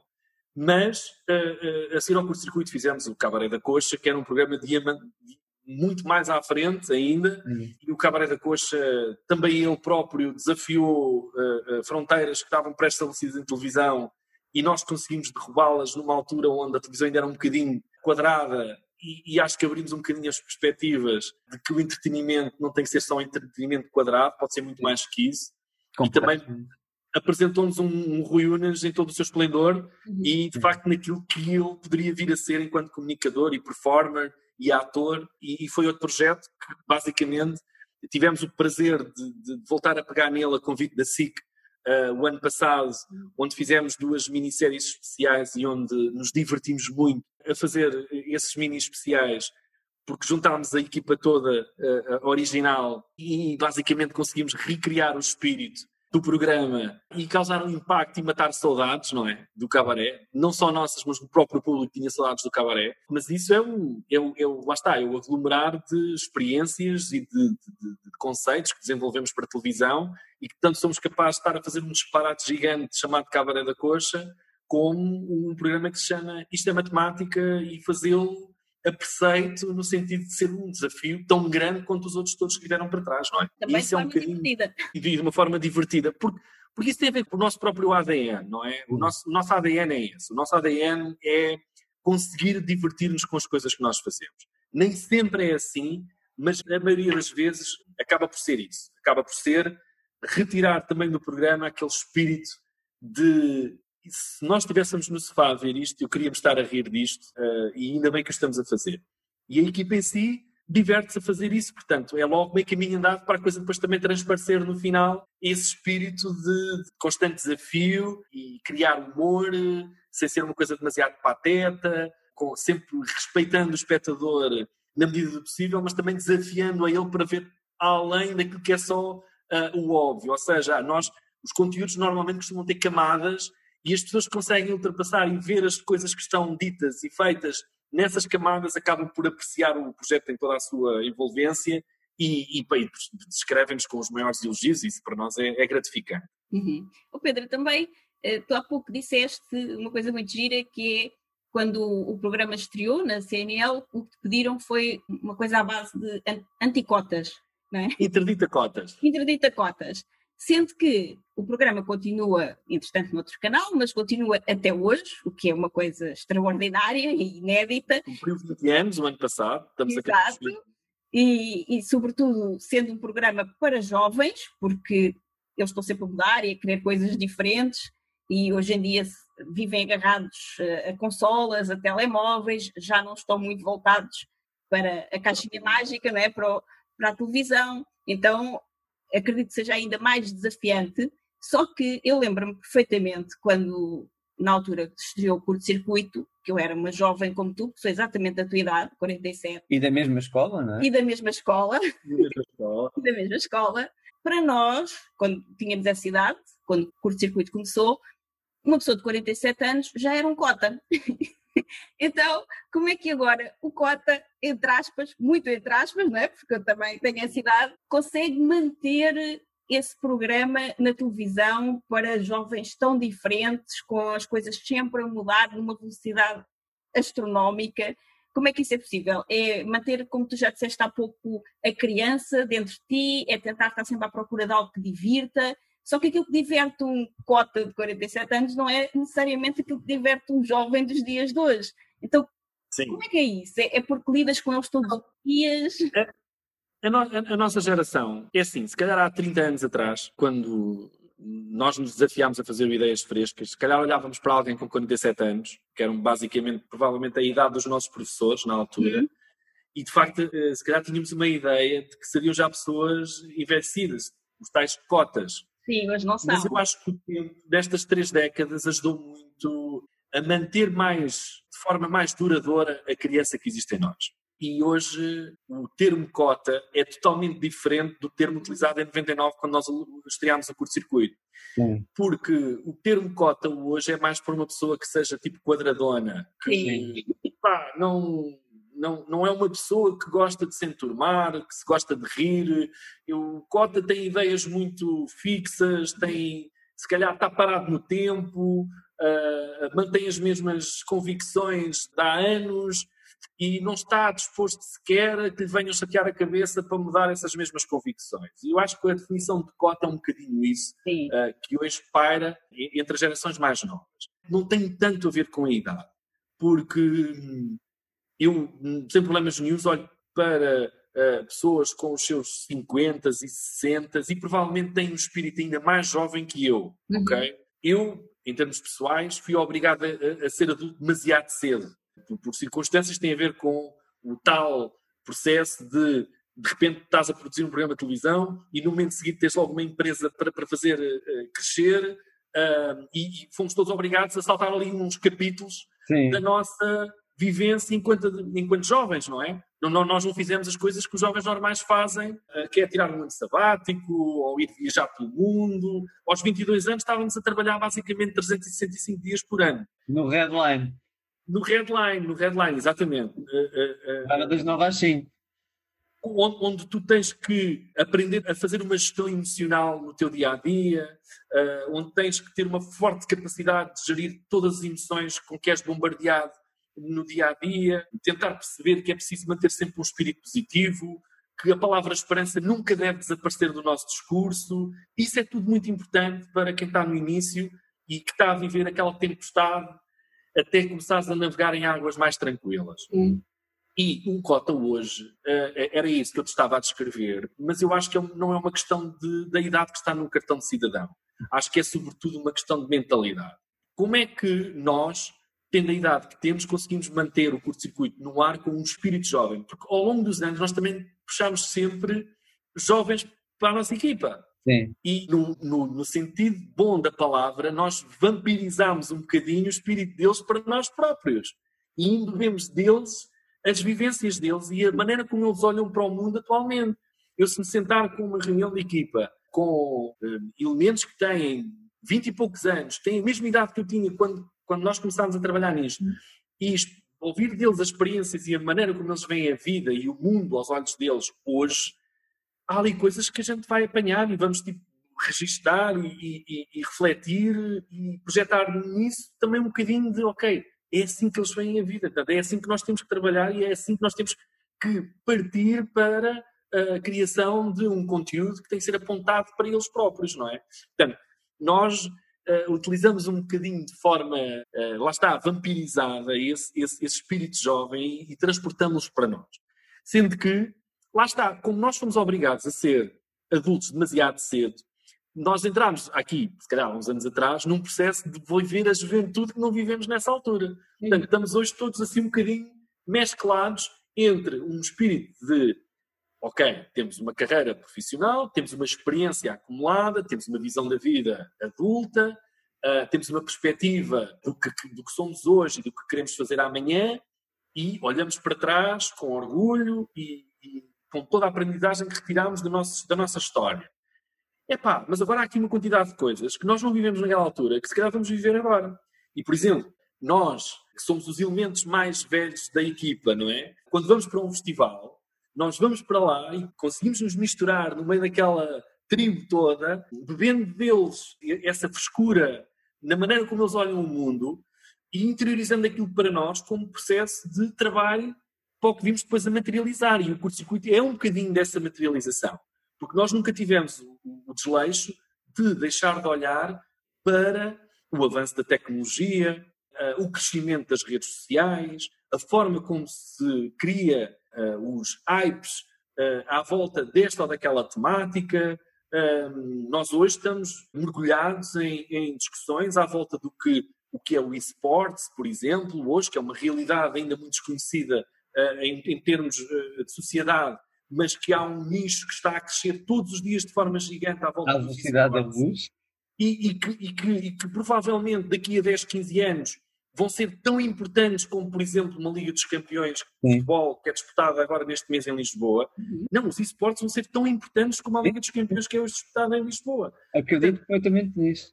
Nós, nós, nós, estamos totalmente mergulhados nessas realidades, ou seja, nós nunca deixamos de querer estar tipo, um passo à frente no termo de desenvolvimento de tudo o que tem a ver com comunicação, entretenimento e formas de comunicar. Isso faz parte do nosso know-how e, e, é uma coisa que mantemos esse espírito e isso traduz-se muito nos programas que fazemos. Portanto, esse tal espírito jovem, a cabeça fresca uh, e com disponibilidade para absorver uh, as novas visões uh, dadas pelas novas gerações sobre o mundo que os rodeia e nós peneirarmos de facto aquilo que é importante e guardarmos isso para utilizar depois nos programas e nos conteúdos que produzimos. Uhum. Pedro, nós sabemos que a dada altura, depois de fazer tantas coisas impossíveis virarem possíveis, tu foste convidado para ser diretor-geral da MTV. agora, oh, António, eu já me recordei do claim que a empresa tinha na sua. Há bocado tive uma branca, mas agora já me recordei. Era impossíveis fazermos já, milagres demoram mais um bocadinho. Ah, Esta fantástico. A empresa tinha no seu início. Não era uma coisa original, mas era uma coisa que nós defendíamos com grande orgulho, porque de facto estávamos a fazer impossíveis todos os dias. E às vezes, quando nos pediam qualquer coisa, pá, isso é do domínio dos milagres, vai demorar mais um bocadinho. Pronto, era isso um bocadinho que se assentava ao claim com que a Sigma começou a trabalhar em 96. É engraçado porque eu tenho uma frase que gosto muito de usar, que é uh, se é difícil eu faço, se é impossível dá-me 5 minutos. Exatamente, é praticamente a mesma coisa. Vocês dizem uh, a palavra milagres, que é uma palavra que eu particularmente gosto muito também, e isso há mais de 20 anos atrás, então é brutal. Mas, é assim, uh, uh, há, há, aqui se calhar um ponto que eu, que, eu, que eu gostava também de focar também importante nesta conversa, porque eu acho que a partir desta experiência também é importante. Atenção que nós temos um percurso de 25 anos, pronto, com, com um início difícil, mas eu acho que todos os inícios são isso mesmo, são difíceis, não é? Um, 25 anos de Sigma 3 que ainda por cima apanham na sua história com três, quisermos situar duas das maiores crises económicas de que Sim. há memória. Uh, e esta, a, a, minha geração, a nossa geração, é uma geração que parece estar condenada a não ser feliz, porque nós temos todos os sonhos do mundo para concretizar, mas a realidade, uh, o país, uh, a conjuntura internacional e económica, europeia, nacional, estão-nos sempre regularmente a tirar o chão que pisamos. Sim. E de repente ficamos muitas vezes sem esse chão que nos dá uma segurança e, e, e hoje especificamente nesta época que estamos a viver, que é, são dias eh, extraordinariamente incomuns na história da humanidade, Sim. isso é um, um, capítulo que nos obriga a, a, a, ter sempre presente que não controlamos nada. Uhum. Nós não controlamos o amanhã. As pessoas que acham que a vida é tentar controlar o amanhã, é, é pá, vão estar num desgaste emocional presente todos os dias, porque nós não conseguimos controlar. Uh, a Sigma 3 surge em 96, numa altura em que o país estava em crise. Depois avançamos para 98 com a euforia da Expo 98 e de repente há umas obras fantásticas a acontecer no país. Entramos todos num crescimento, mas em 2001, 2002 rebenta a bolha tecnológica, Sim. que demora mais um ou dois anos a chegar a Portugal. Portanto, nós levamos com essa crise. A primeira embate de uma crise que sentimos foi em 2004, 2005 depois, rebenta o subprime nos Estados Unidos em 2008, demora três anos a chegar cá em 2012. Levamos com uma crise gigantesca, passamos quatro anos para sair dessa crise e ainda mal cicatrizamos essas, essa crise e já estamos a levar com outra ainda maior. O, a Sigma 13 e a sua capacidade e a sua resiliência de, de conseguir tornear estes temporais, este, estas crises, também têm sido elas um fator de, de, eu ainda não tenho capacidade para, para me extrair e abstrair da realidade e tentar observar ao longe como é que nós fomos capazes de ultrapassar estas crises,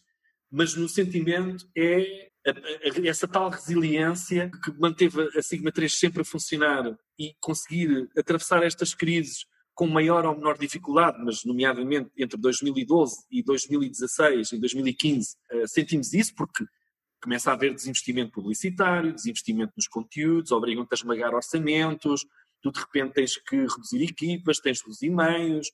Isto tudo é um ciclo que em Portugal temos muito esta questão. Rebenta uma crise, as grandes empresas a primeira coisa que fazem é fecharem as torneiras aos investimentos, não é? Pronto. E sem sequer se importarem que a partir daí elas vão secar uma cascata de outras empresas que dependem desses investimentos para viverem. Sim. E a realidade é que em 2012 isso aconteceu muito e foi de uma forma abrupta. Portanto, nós de repente já tínhamos a troika, as empresas cortaram os investimentos todos, o investimento em publicidade desceu brutalmente e nós também trabalhamos com essa área comercial, também sentimos eh, esse, esse desinvestimento eh, a acontecer aos nossos olhos e a ter que lidar de repente com uma realidade que nem sequer se estava a pensar que ela pudesse vir a existir, mas conseguimos ultrapassar essa crise com sacrifício, com, com muita inteligência emocional e, sobretudo, com um conjunto de decisões, felizmente mais acertadas do que erradas, que possibilitaram a empresa manter-se a navegar. E agora, como eu estava a dizer, de 2015, 2016 até 2018, 2019, houve efetivamente um crescimento na economia. Esse crescimento também se refletiu na, na nossa própria empresa e em muitas como a nossa, com um senão. Nós, eh, por exemplo, ao contrário de muitas empresas que infelizmente e, e de uma forma eh, totalmente justificada fizeram, que foi investirem no crescimento, investirem na, na, no fortalecimento de, de, das suas infraestruturas, no capital humano, porque os últimos três anos, os últimos quatro anos, foi sempre a crescer, não é? Grande parte da economia.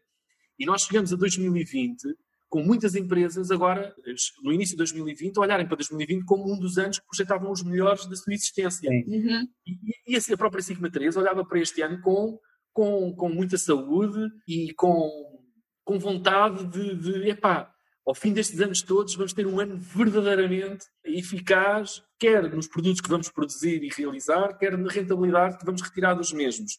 Acontece a pandemia. Não.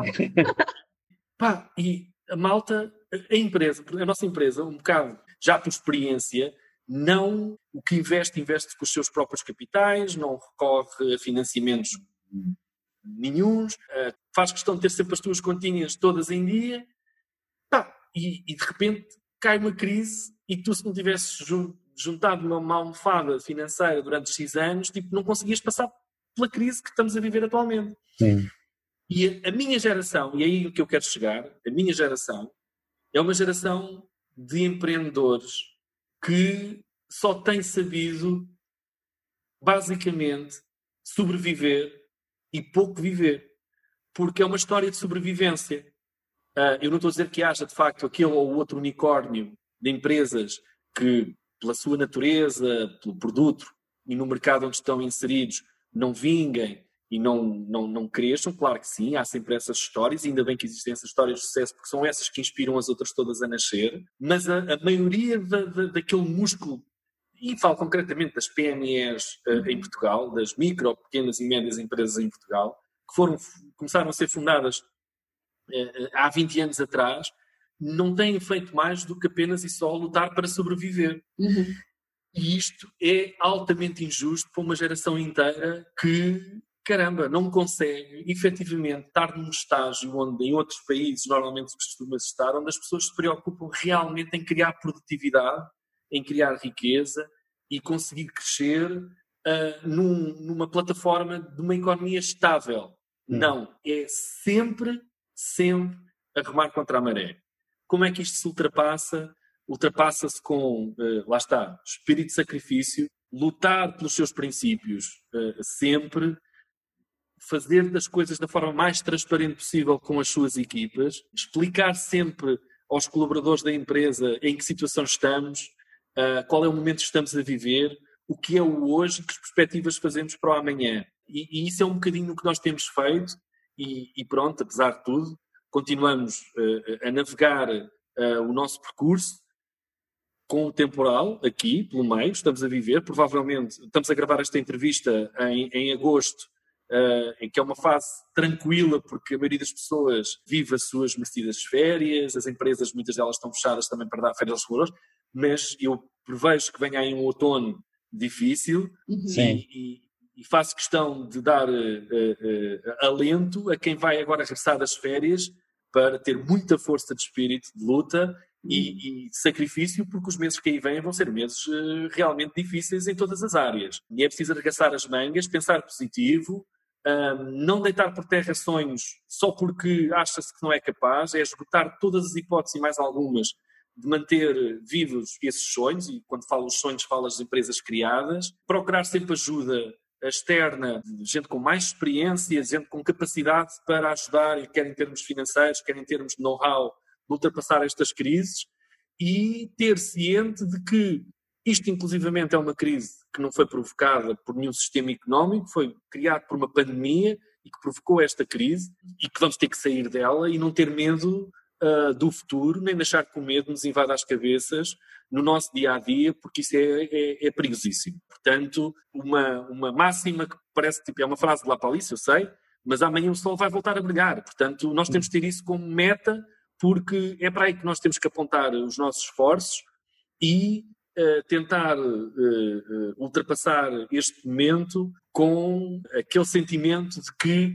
se tudo correr bem, nós vamos sair vivos desta experiência e provavelmente muito mais fortes quando entramos nesta crise, ok? Já foi assim em 2012. Eu tenho a certeza que houve muitas empresas e a nossa não foi exceção. Nós, quando saímos, quando nos sentimos nós a sair dessa crise em 2015, nós sentimos que saímos todos muito mais fortes daquela crise que foi de facto 2012, onde praticamente tudo parou, e, e isso preparou-nos para esta que estamos a viver. É verdade. E tenho a certeza absoluta que quando sairmos desta, uh, uh, nós vamos nos sentir todos nós uh, mais fortes para encarar o caminho a seguir a esta crise. Porque ela, como com qualquer crise, é um ciclo e vai ter um fim. É assim que a gente tem que pensar.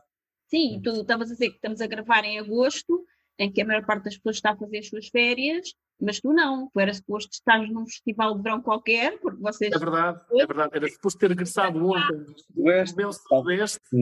Era, era suposto ter regressado ontem do meu Sudoeste, uma operação que teríamos marcada para o, para o meu Sudoeste, e estar a preparar as malas para irmos para Paredes de Cora, para o Vodafone Paredes de Cora. Este, inclusive, este era um ano fantástico para a Sigma 3, porque, para além dos projetos, dos desafios que tem em mãos e daquilo que está a desenvolver, nós tínhamos um calendário de eventos que começava em junho com o Rock in Rio uhum. e ia até meio de agosto com o Vodafone Paredes de Cora, passando pelo Superbox Super Rock, o Mel Sudoeste, o Somni, na Ericeira, o Small Summer Fest. Tudo isto eram operações que a Sigma tinha uh, programado no, no, seu calendário de trabalho este ano e de facto não aconteceram. E isso, pronto, marca-nos porque é um ano que basicamente é um ano perdido nessa matéria, mas uh, mais importante do que isso é sairmos vivos deste ano. Uh, portanto, isso, isso, é o mais importante. E, é assim, eu tenho expressado o máximo possível a minha, a minha uh, solidariedade com N empresas que, por exemplo, dependem estritamente dos festivais de verão Sim. para viver em grande parte do seu negócio, não é? E retirarem dali grande parte do seu negócio que quase que aguentam um ano até ao próximo ciclo dos festivais. E nós temos nos mantido muito solidários com, com, com essas empresas surgiu a oportunidade de fazermos um especial do Rock in Rio e juntámos aqui uma quantidade de empresas que estavam paradas a trabalhar connosco para, pelo menos, terem esse cheirinho de que, pá, não, vamos lá, isto é só uma fase, vamos trabalhar neste projeto e seguir provavelmente virá outro e depois outro e vamos passar este 2020 e se tudo correr bem, em 2021 estaremos todos na máxima força. Mas pronto, mas acredito que eh, esta crise tenha apanhado muitas empresas totalmente desprevenidas e, e, não só empresas, como profissionais liberais e como gente que trabalha em regime de outsourcing. Tudo isto, obviamente, é muito pesado no nosso meio, claramente, claramente. Uhum. Sim, está, está a ser transversal. E eu pessoalmente acho que a maioria das pessoas ainda não percebeu a dimensão desta crise. Eu há quatro dias atrás tive uma conversa com uma responsável de uma multinacional que está a operar cá em Portugal e que hum, ela disse-me que está a contar faturar 50% a menos em 2020. Sim, e sim. Acredita profundamente, eh, não acredita, já sabe que vai ser o melhor ano da história dela em Portugal. O que, à partida, parece uma contradição, não é? E eu perguntei o porquê. Então, se está a contar eh, ter menos. Não, ela não disse faturar menos de 50%. Ela disse que estava a contar que o negócio dela, o negócio onde ela está envolvida, reduzisse para 50%. Mas Exato. ela, pessoalmente, acredita que vai ser o melhor ano de sempre. Eles estão em Portugal há 15 anos. Vai ser o melhor ano de sempre a nível de faturação e de lucros. E eu perguntei então, mas como é que isso é possível? E ela disse: é simples, António, porque 80% da minha concorrência morreu. É verdade, é verdade.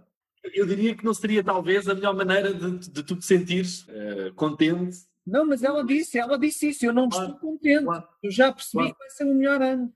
É, vai verdade, é sempre porque 80% da minha concorrência morreu.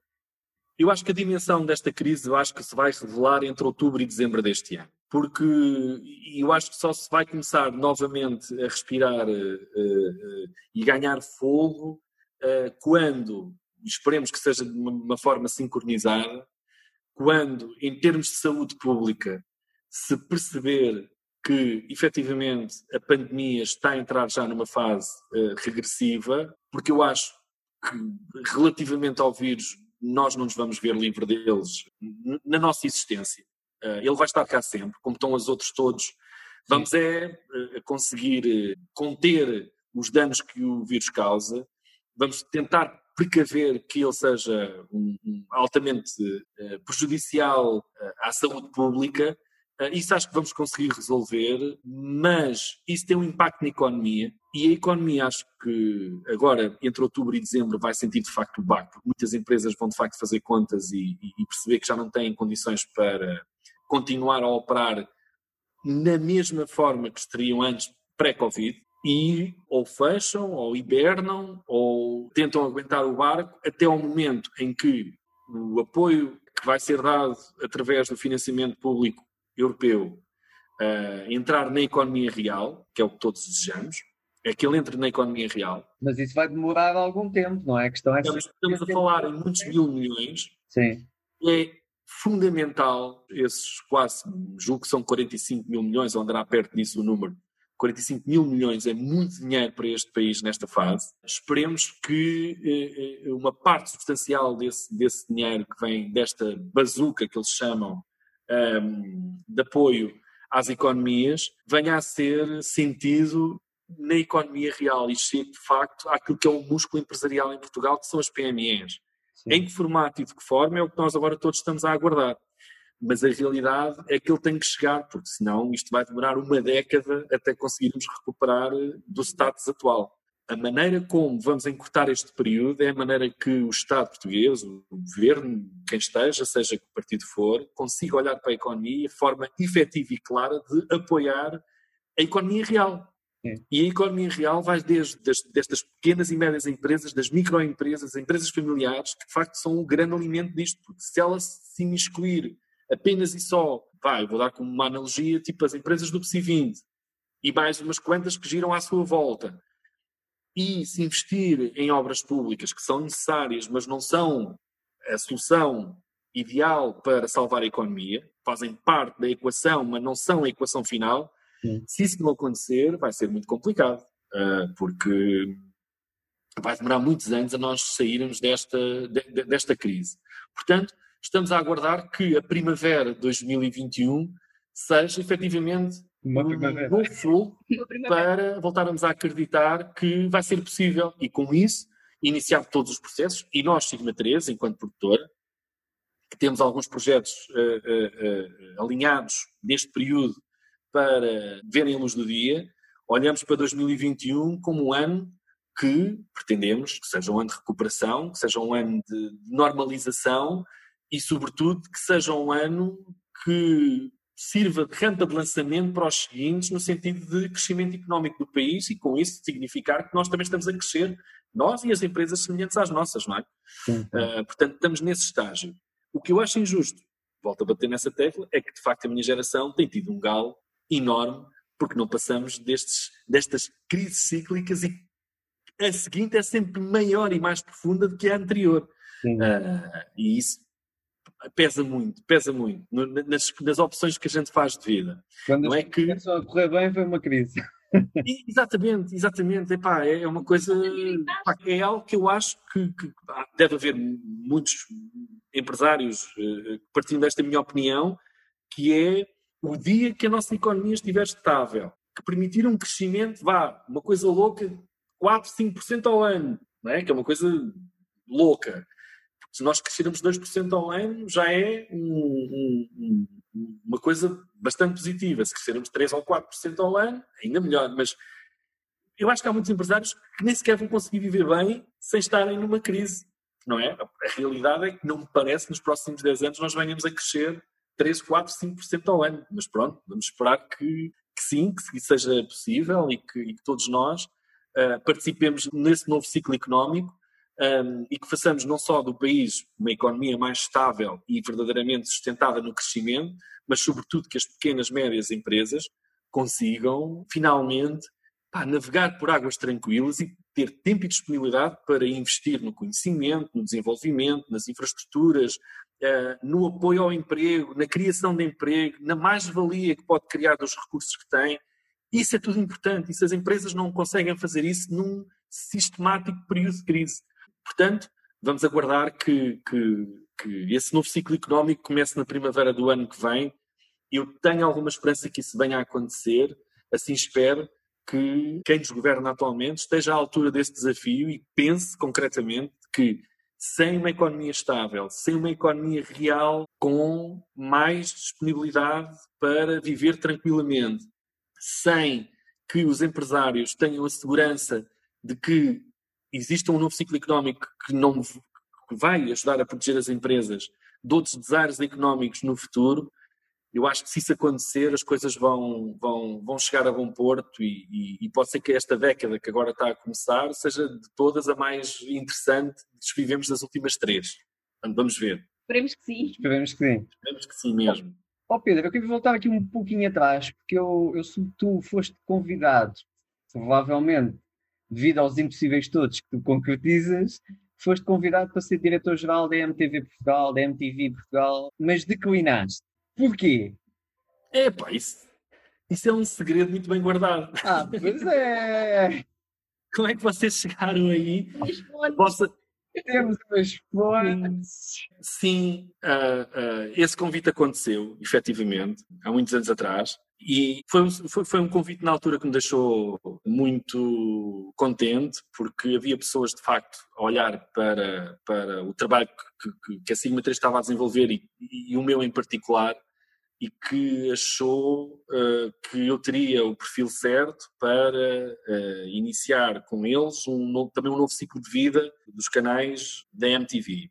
Mas eu tive que declinar, uh, efetivamente, e declinei porque eu tinha um compromisso com os meus sócios, tinha um compromisso com a minha empresa e tinha um compromisso com as pessoas que naquela altura estavam a trabalhar comigo. E, e, e eu senti, portanto, estamos a falar de uma coisa que aconteceu 2002, 2003, e na verdade eh, eu senti, e rapidamente, não, não foi uma, uma coisa de grande reflexão, eu senti quase de imediato que a minha saída da Sigma 3 naquela fase seria um rombo gigantesco uh, uh, uh, na estratégia da empresa e em tudo o que estava a ser feito naquela altura, porque esse convite obrigava-me basicamente a sair até de Portugal durante um largo período de tempo. Hum e eu acabei por declinar exatamente por ter esse compromisso com, com, com, os meus sócios e com, com a empresa e com as pessoas que trabalhavam aqui e, e tive que declinar e continuar o percurso que tinha na Sigma 3. Uh, ah, achei sempre que aquele convite deveria de ser feito a alguém que não tivesse um, amarras, e as minhas eram amarras boas, não é? Porque essa decisão não foi dada, não foi feita com pesar, uh, porque eu estava envolvido num projeto, e estava envolvido num projeto que era também meu, era uma criança que também era minha, e, e, e a SIC Radical tinha dois anos de vida, estávamos a dar tudo também SIC Radical, naquela altura, nós tínhamos o Cabaré da Coxa, o Curto-Circuito, mais uns quatro ou cinco programas a, a, a, na grelha. Os festivais de verão eram uma coisa que nós estávamos a, fazer crescer e estávamos também num processo de aprendizagem e desenvolvimento, como é que aquilo se fazia em termos televisivos, e, e tudo aquilo era um processo de, de crescimento uh, conjunto uh, entre técnicos, entre produtores, entre a estação, nós, uh, toda a gente, e, e, e, facilmente eu cheguei à conclusão que não seria possível aceitar aquele convite por, por muito que me honrasse e, e, porque, pronto, às vezes acontece em períodos de vida em basicamente não podes mesmo aceitar e, e, seria tremendamente injusto para toda a gente. Sentia que de facto era um convite, se eu abraçasse, agarrar-me a ele com todas as forças e com, com toda a dedicação, mas uh, a Sigma 3 era mais importante naquele momento da minha vida e prova disso é que estamos aqui e, e, a nossa história bonita desde esse momento até agora tem sido fantástica e não me arrependo em nada, em nenhum momento, uh, de ter declinado uh, aquele, aquele convite. E, de facto, tem sido uma coisa que eu reservei para mim durante estes anos todos. Portanto, muito pouca gente do circuito sabe que esse convite existiu. E, e pronto, e, efetivamente foi um episódio, mais um, no meio de, de, de outros, mas, mas sim, um, foi um convite não, em 2003, portanto estamos a falar numa fase em que eu faria, fiz 30 anos, se calhar estava ali num, numa boa oportunidade de dar uma guinada e de seguir um outro percurso na vida. É o meu sentimento, porque, e, e, e também vos posso explicar isto, que eu acho que, que é importante. Uma das coisas que eu muito prezo é as tuas convicções de vida. E, e uma coisa que eu aprendi foi que os contratos são para se cumprir. No meu caso, não era um contrato. No, no, no, meu caso, era um compromisso que eu tenho com a empresa e com quem fundou a empresa e com as pessoas que, que, que ao longo do tempo ajudaram esta empresa a, a fazer este, este percurso. Um, eu sou muito avesso aos momentos em que se quebram contratos uh, por dar cá aquela palha ou porque de repente tenho ali um, um, convite que me vai pagar o dobro ou o triplo ou o quadruplo, seja o que for, e isso em termos pessoais vai ser fantástico e vou mandar tudo às malvas uh, uh, que tenho em mãos e vou apontar caminho ali para aquela oportunidade. Eu sou muito avesso a isso. E normalmente quem me pede opinião sobre esses momentos que surgem, uh, eu sou sempre muito convicto a dizer, é pá, se tens um acordo, se tens um compromisso, se tens um contrato, primeiro cumpre o que tens a cumprir e depois quando fechares esse ciclo, então aí sim, parte para outra realidade, se quiseres, se essa janela estiver aberta, ou vês se as pessoas com quem tu tens o compromisso não querem renovar contigo, abre-se uma porta para sair. Se quiserem renovar contigo, colocas isso em cima da mesa, não é? Porque e às vezes na televisão isso acontece uh, e há pessoas que, da minha parte, perdem alguma credibilidade quando isso é, acontece. Um, mas pronto, cada um sabe de si. E isso aí, portanto, não há que fazer julgamentos uh, sobre aquilo que as pessoas decidem, porque, como também eu costumo dizer, só o dono sabe onde o sapato aperta, não é? Uhum, exatamente. Mas nós aqui no, no podcast Labrador 2 interessa-nos muito a estrutura mental e os valores também. E então, essa pergunta que te fizemos deste segredo que estava aqui guardado na manga, vem muito nesse sentido também, de perceber qual era a tua mentalidade e os valores por trás dessa decisão. Por isso, muito obrigada por teres respondido, porque uh, era exatamente esse o, o caminho, o direcionamento que nós queríamos dar a esta pergunta, era de perceber essa mentalidade que só de saber, mesmo não te conhecendo, só de saber que tomaste essa decisão já dá para somar não é, com a matemática 2 mais 2 e perceber um bocadinho quais são os valores que estão por trás daquela pessoa e como é que ela pensa. Já dá para entender um bocadinho, mas a pergunta foi justamente nesse sentido de tu trazeres também essa verdade, no fundo, quais são os teus valores e qual a razão de teres optado por uh, manter-te na posição em que estavas na altura, não é? Que é junto também do teu bebê, que é a tua Sigma 3, que Exato. filho, não é? Era quase como abandonar um filho. Para além de que, tu não, não referiste isso, se calhar até não era de todo a parte mais importante, seria um processo também um pouco de perda de independência, porque apesar de ser um cargo do mais alto nível e de teres provavelmente muita autonomia, tu deixavas de ser o diretor da tua própria empresa para passar a ser diretor da empresa de outros, não é? Que não era a tua empresa. Então, passavas a ser um executivo apenas. Executivo. Deixavas de ser um patrão, digamos assim. Passavas a ser um executivo.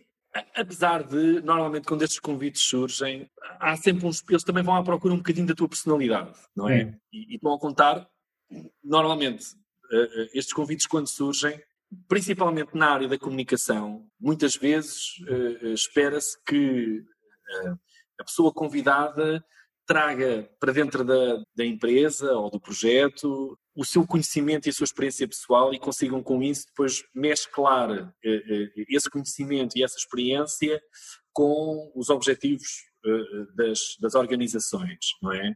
E eu ainda acredito que há muitos projetos que têm espaço para quem entra de novo conseguir iniciar uh, novas uh, linguagens, no caso da nossa, que é sempre uma linguagem criativa, um, e isso possa acontecer. Portanto, eu acredito que isso, uh, naquela altura, e foi explicado, é que estavam, sobretudo, a apostar muito naquilo que a minha personalidade transpareceria enquanto profissional de, de, de televisão.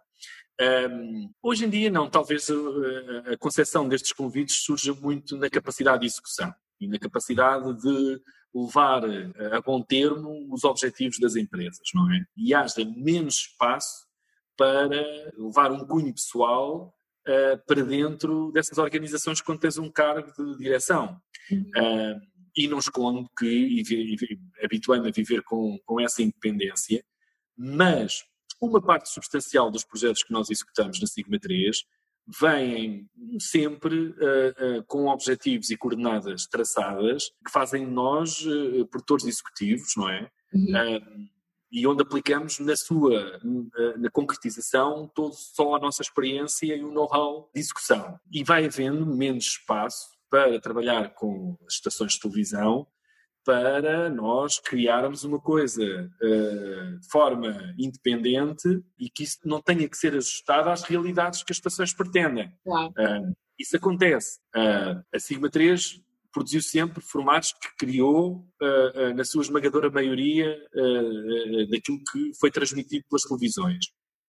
E uma parte substancial destas produções Uh, tiveram que se ajustar também às coordenadas das estações que uh, encomendaram estes projetos. Portanto, essa independência hoje em dia, em termos de criativos, tem uma cota parte mais reduzida do que há uns anos atrás. Arrisca as, as estações de televisão querem arriscar muito menos. Uh, jogam com os dados que têm, uhum. jogam com a missão que têm para os seus espectadores e uh, cada diretor de programas, esse sim, tem na sua visão como é que devem ser os programas que estão dentro da sua grelha. Isso é, pode acreditar muito naquela produtora para executar aquele formato que ele pretende, da forma que ele pretende e que depois vai trazer para dentro desse próprio formato a sua experiência e o seu conhecimento. Isso sim, isso acontece. Mas mais do que isso, hoje em dia já vai ser mais difícil. Se nós tivemos a felicidade de produzir, de produzir o Isto é Matemática de forma totalmente independente e assim, esse é um projeto que foi 100% Sigma 3. E felizmente com bons resultados e, e, e com o impacto que conseguiu ter não só internamente como externamente. Se hoje uma, uma, empresa como a Sigma 3 pretende que esse cunho de independência criativa seja um, uma parte substancial do seu negócio, vai ter que trabalhar noutras plataformas que não os, programas, os canais de televisão.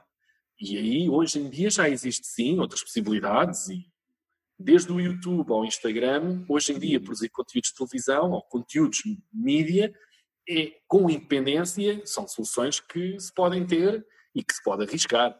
E nisso, hoje em dia, cabe às empresas decidirem o que é que querem fazer onde. Uh, a Sigma 3 gosta de fazer televisão, tem, tira prazer de fazer televisão. A televisão não é uma fonte de rendimento que, que possamos hoje em dia uh, ter como um dado adquirido que seja extremamente rentável, porque não é, os orçamentos estão, estão muito, muito esmagados, mas a realidade é que uh, fazendo a televisão e conseguindo cumprir com os objetivos que te propõem, tu consegues ganhar espaço dentro da tua empresa para depois aqui além fazer projetos, eu diria, de autor e fazê-los seguir caminhos que não são os tradicionais como só e apenas e único exclusivamente a televisão.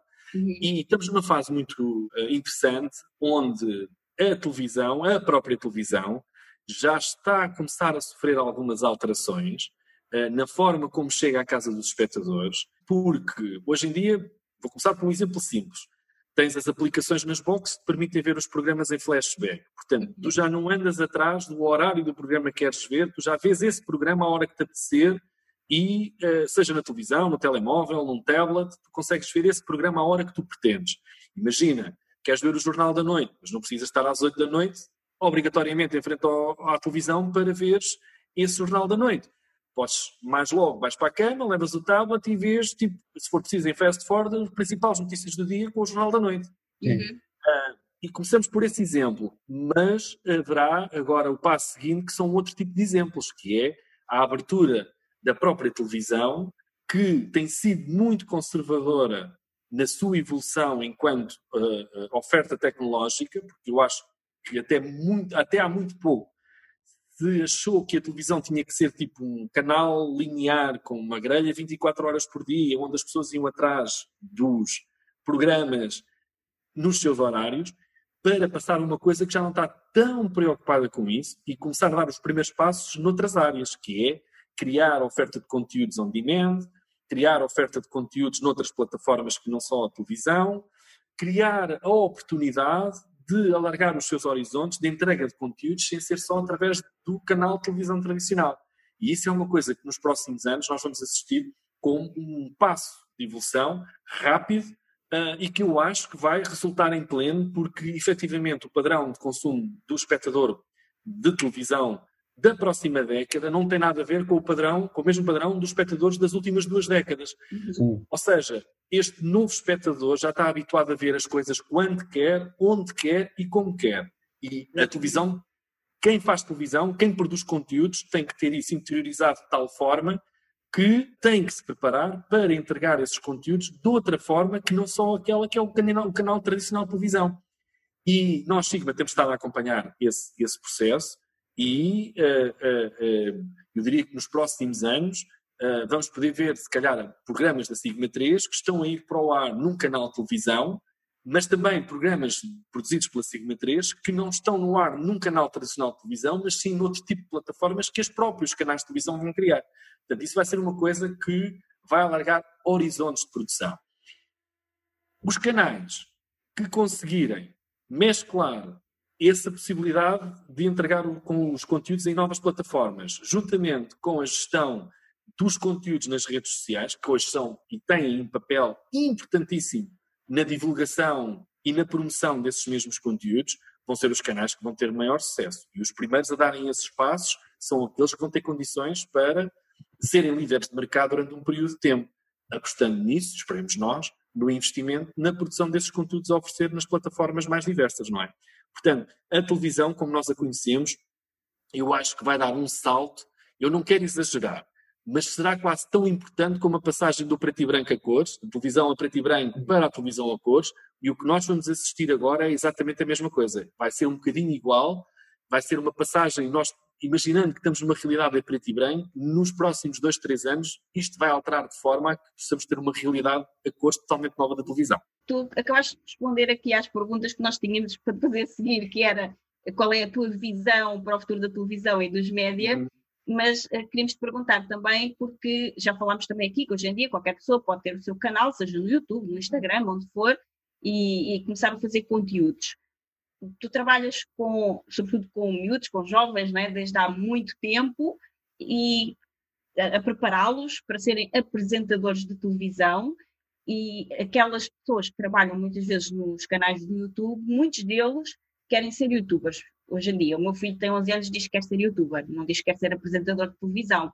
Mas alguns começam os seus canais porque querem ser vistos e porque querem chegar à televisão e querem ser ou apresentadores ou atores ou alguém conhecido no meio uhum. e ainda têm o sonho de chegar até à televisão tu com a experiência que tens na, na, formação de apresentadores, porque já falámos aqui que o Porto Circuito é uma autêntica escola de apresentadores, não é?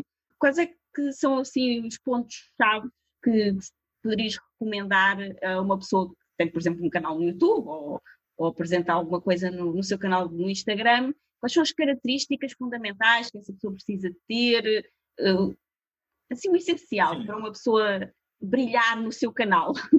Houve a resposta a esta pergunta e a outras no próximo episódio do podcast. Continuamos na próxima semana a nossa conversa com o fundador e diretor da Sigma 3, Pedro Miguel Paiva. Na próxima semana falaremos sobre temas como a educação num mundo cada vez mais tecnológico, onde temos cada vez menos empregos, a importância da cultura e da arte no mundo e o empreendedorismo nestas áreas, o porquê da televisão apostar tão pouco em programas que promovam o empreendedorismo e também o maior problema dos jovens da atualidade e muito, muito mais. Estaremos juntos no próximo episódio e até lá no grupo em liberdade2.com/grupo. Até lá! Muito obrigada por ouvir o episódio de hoje. Se gostaste do que ouviste, certifica-te que nos dizes isso, deixando-nos a tua avaliação de 5 estrelas e o teu comentário, porque a tua opinião é mesmo muito importante para nós. Estamos no iTunes, no Castbox e nas principais plataformas de podcast. Depois, subscreve o podcast para receberes automaticamente os próximos episódios e se fizer sentido para ti, partilha-o com quem mais gostas. Também podes ouvir os episódios no nosso site em liberdade2.com. Se ainda não te segues nas redes sociais, procura por Liberdade 2. Comenta no post sobre o podcast e conta-nos sobre os teus desafios, sucessos e o que queres que falemos em futuros episódios. Vamos adorar criar um episódio especial para ti. E o melhor acontece depois do episódio, nas conversas dentro da nossa comunidade. Procura por Grupo Liberdade 2 no Facebook e solicita a tua adesão à nossa comunidade de gente livre. Nós adoramos passar este tempo contigo e mal podemos esperar por te encontrar aqui no próximo episódio. Até lá, desenha o teu estilo de vida, compromete-te com os teus sonhos e agarra a tua liberdade. Até lá!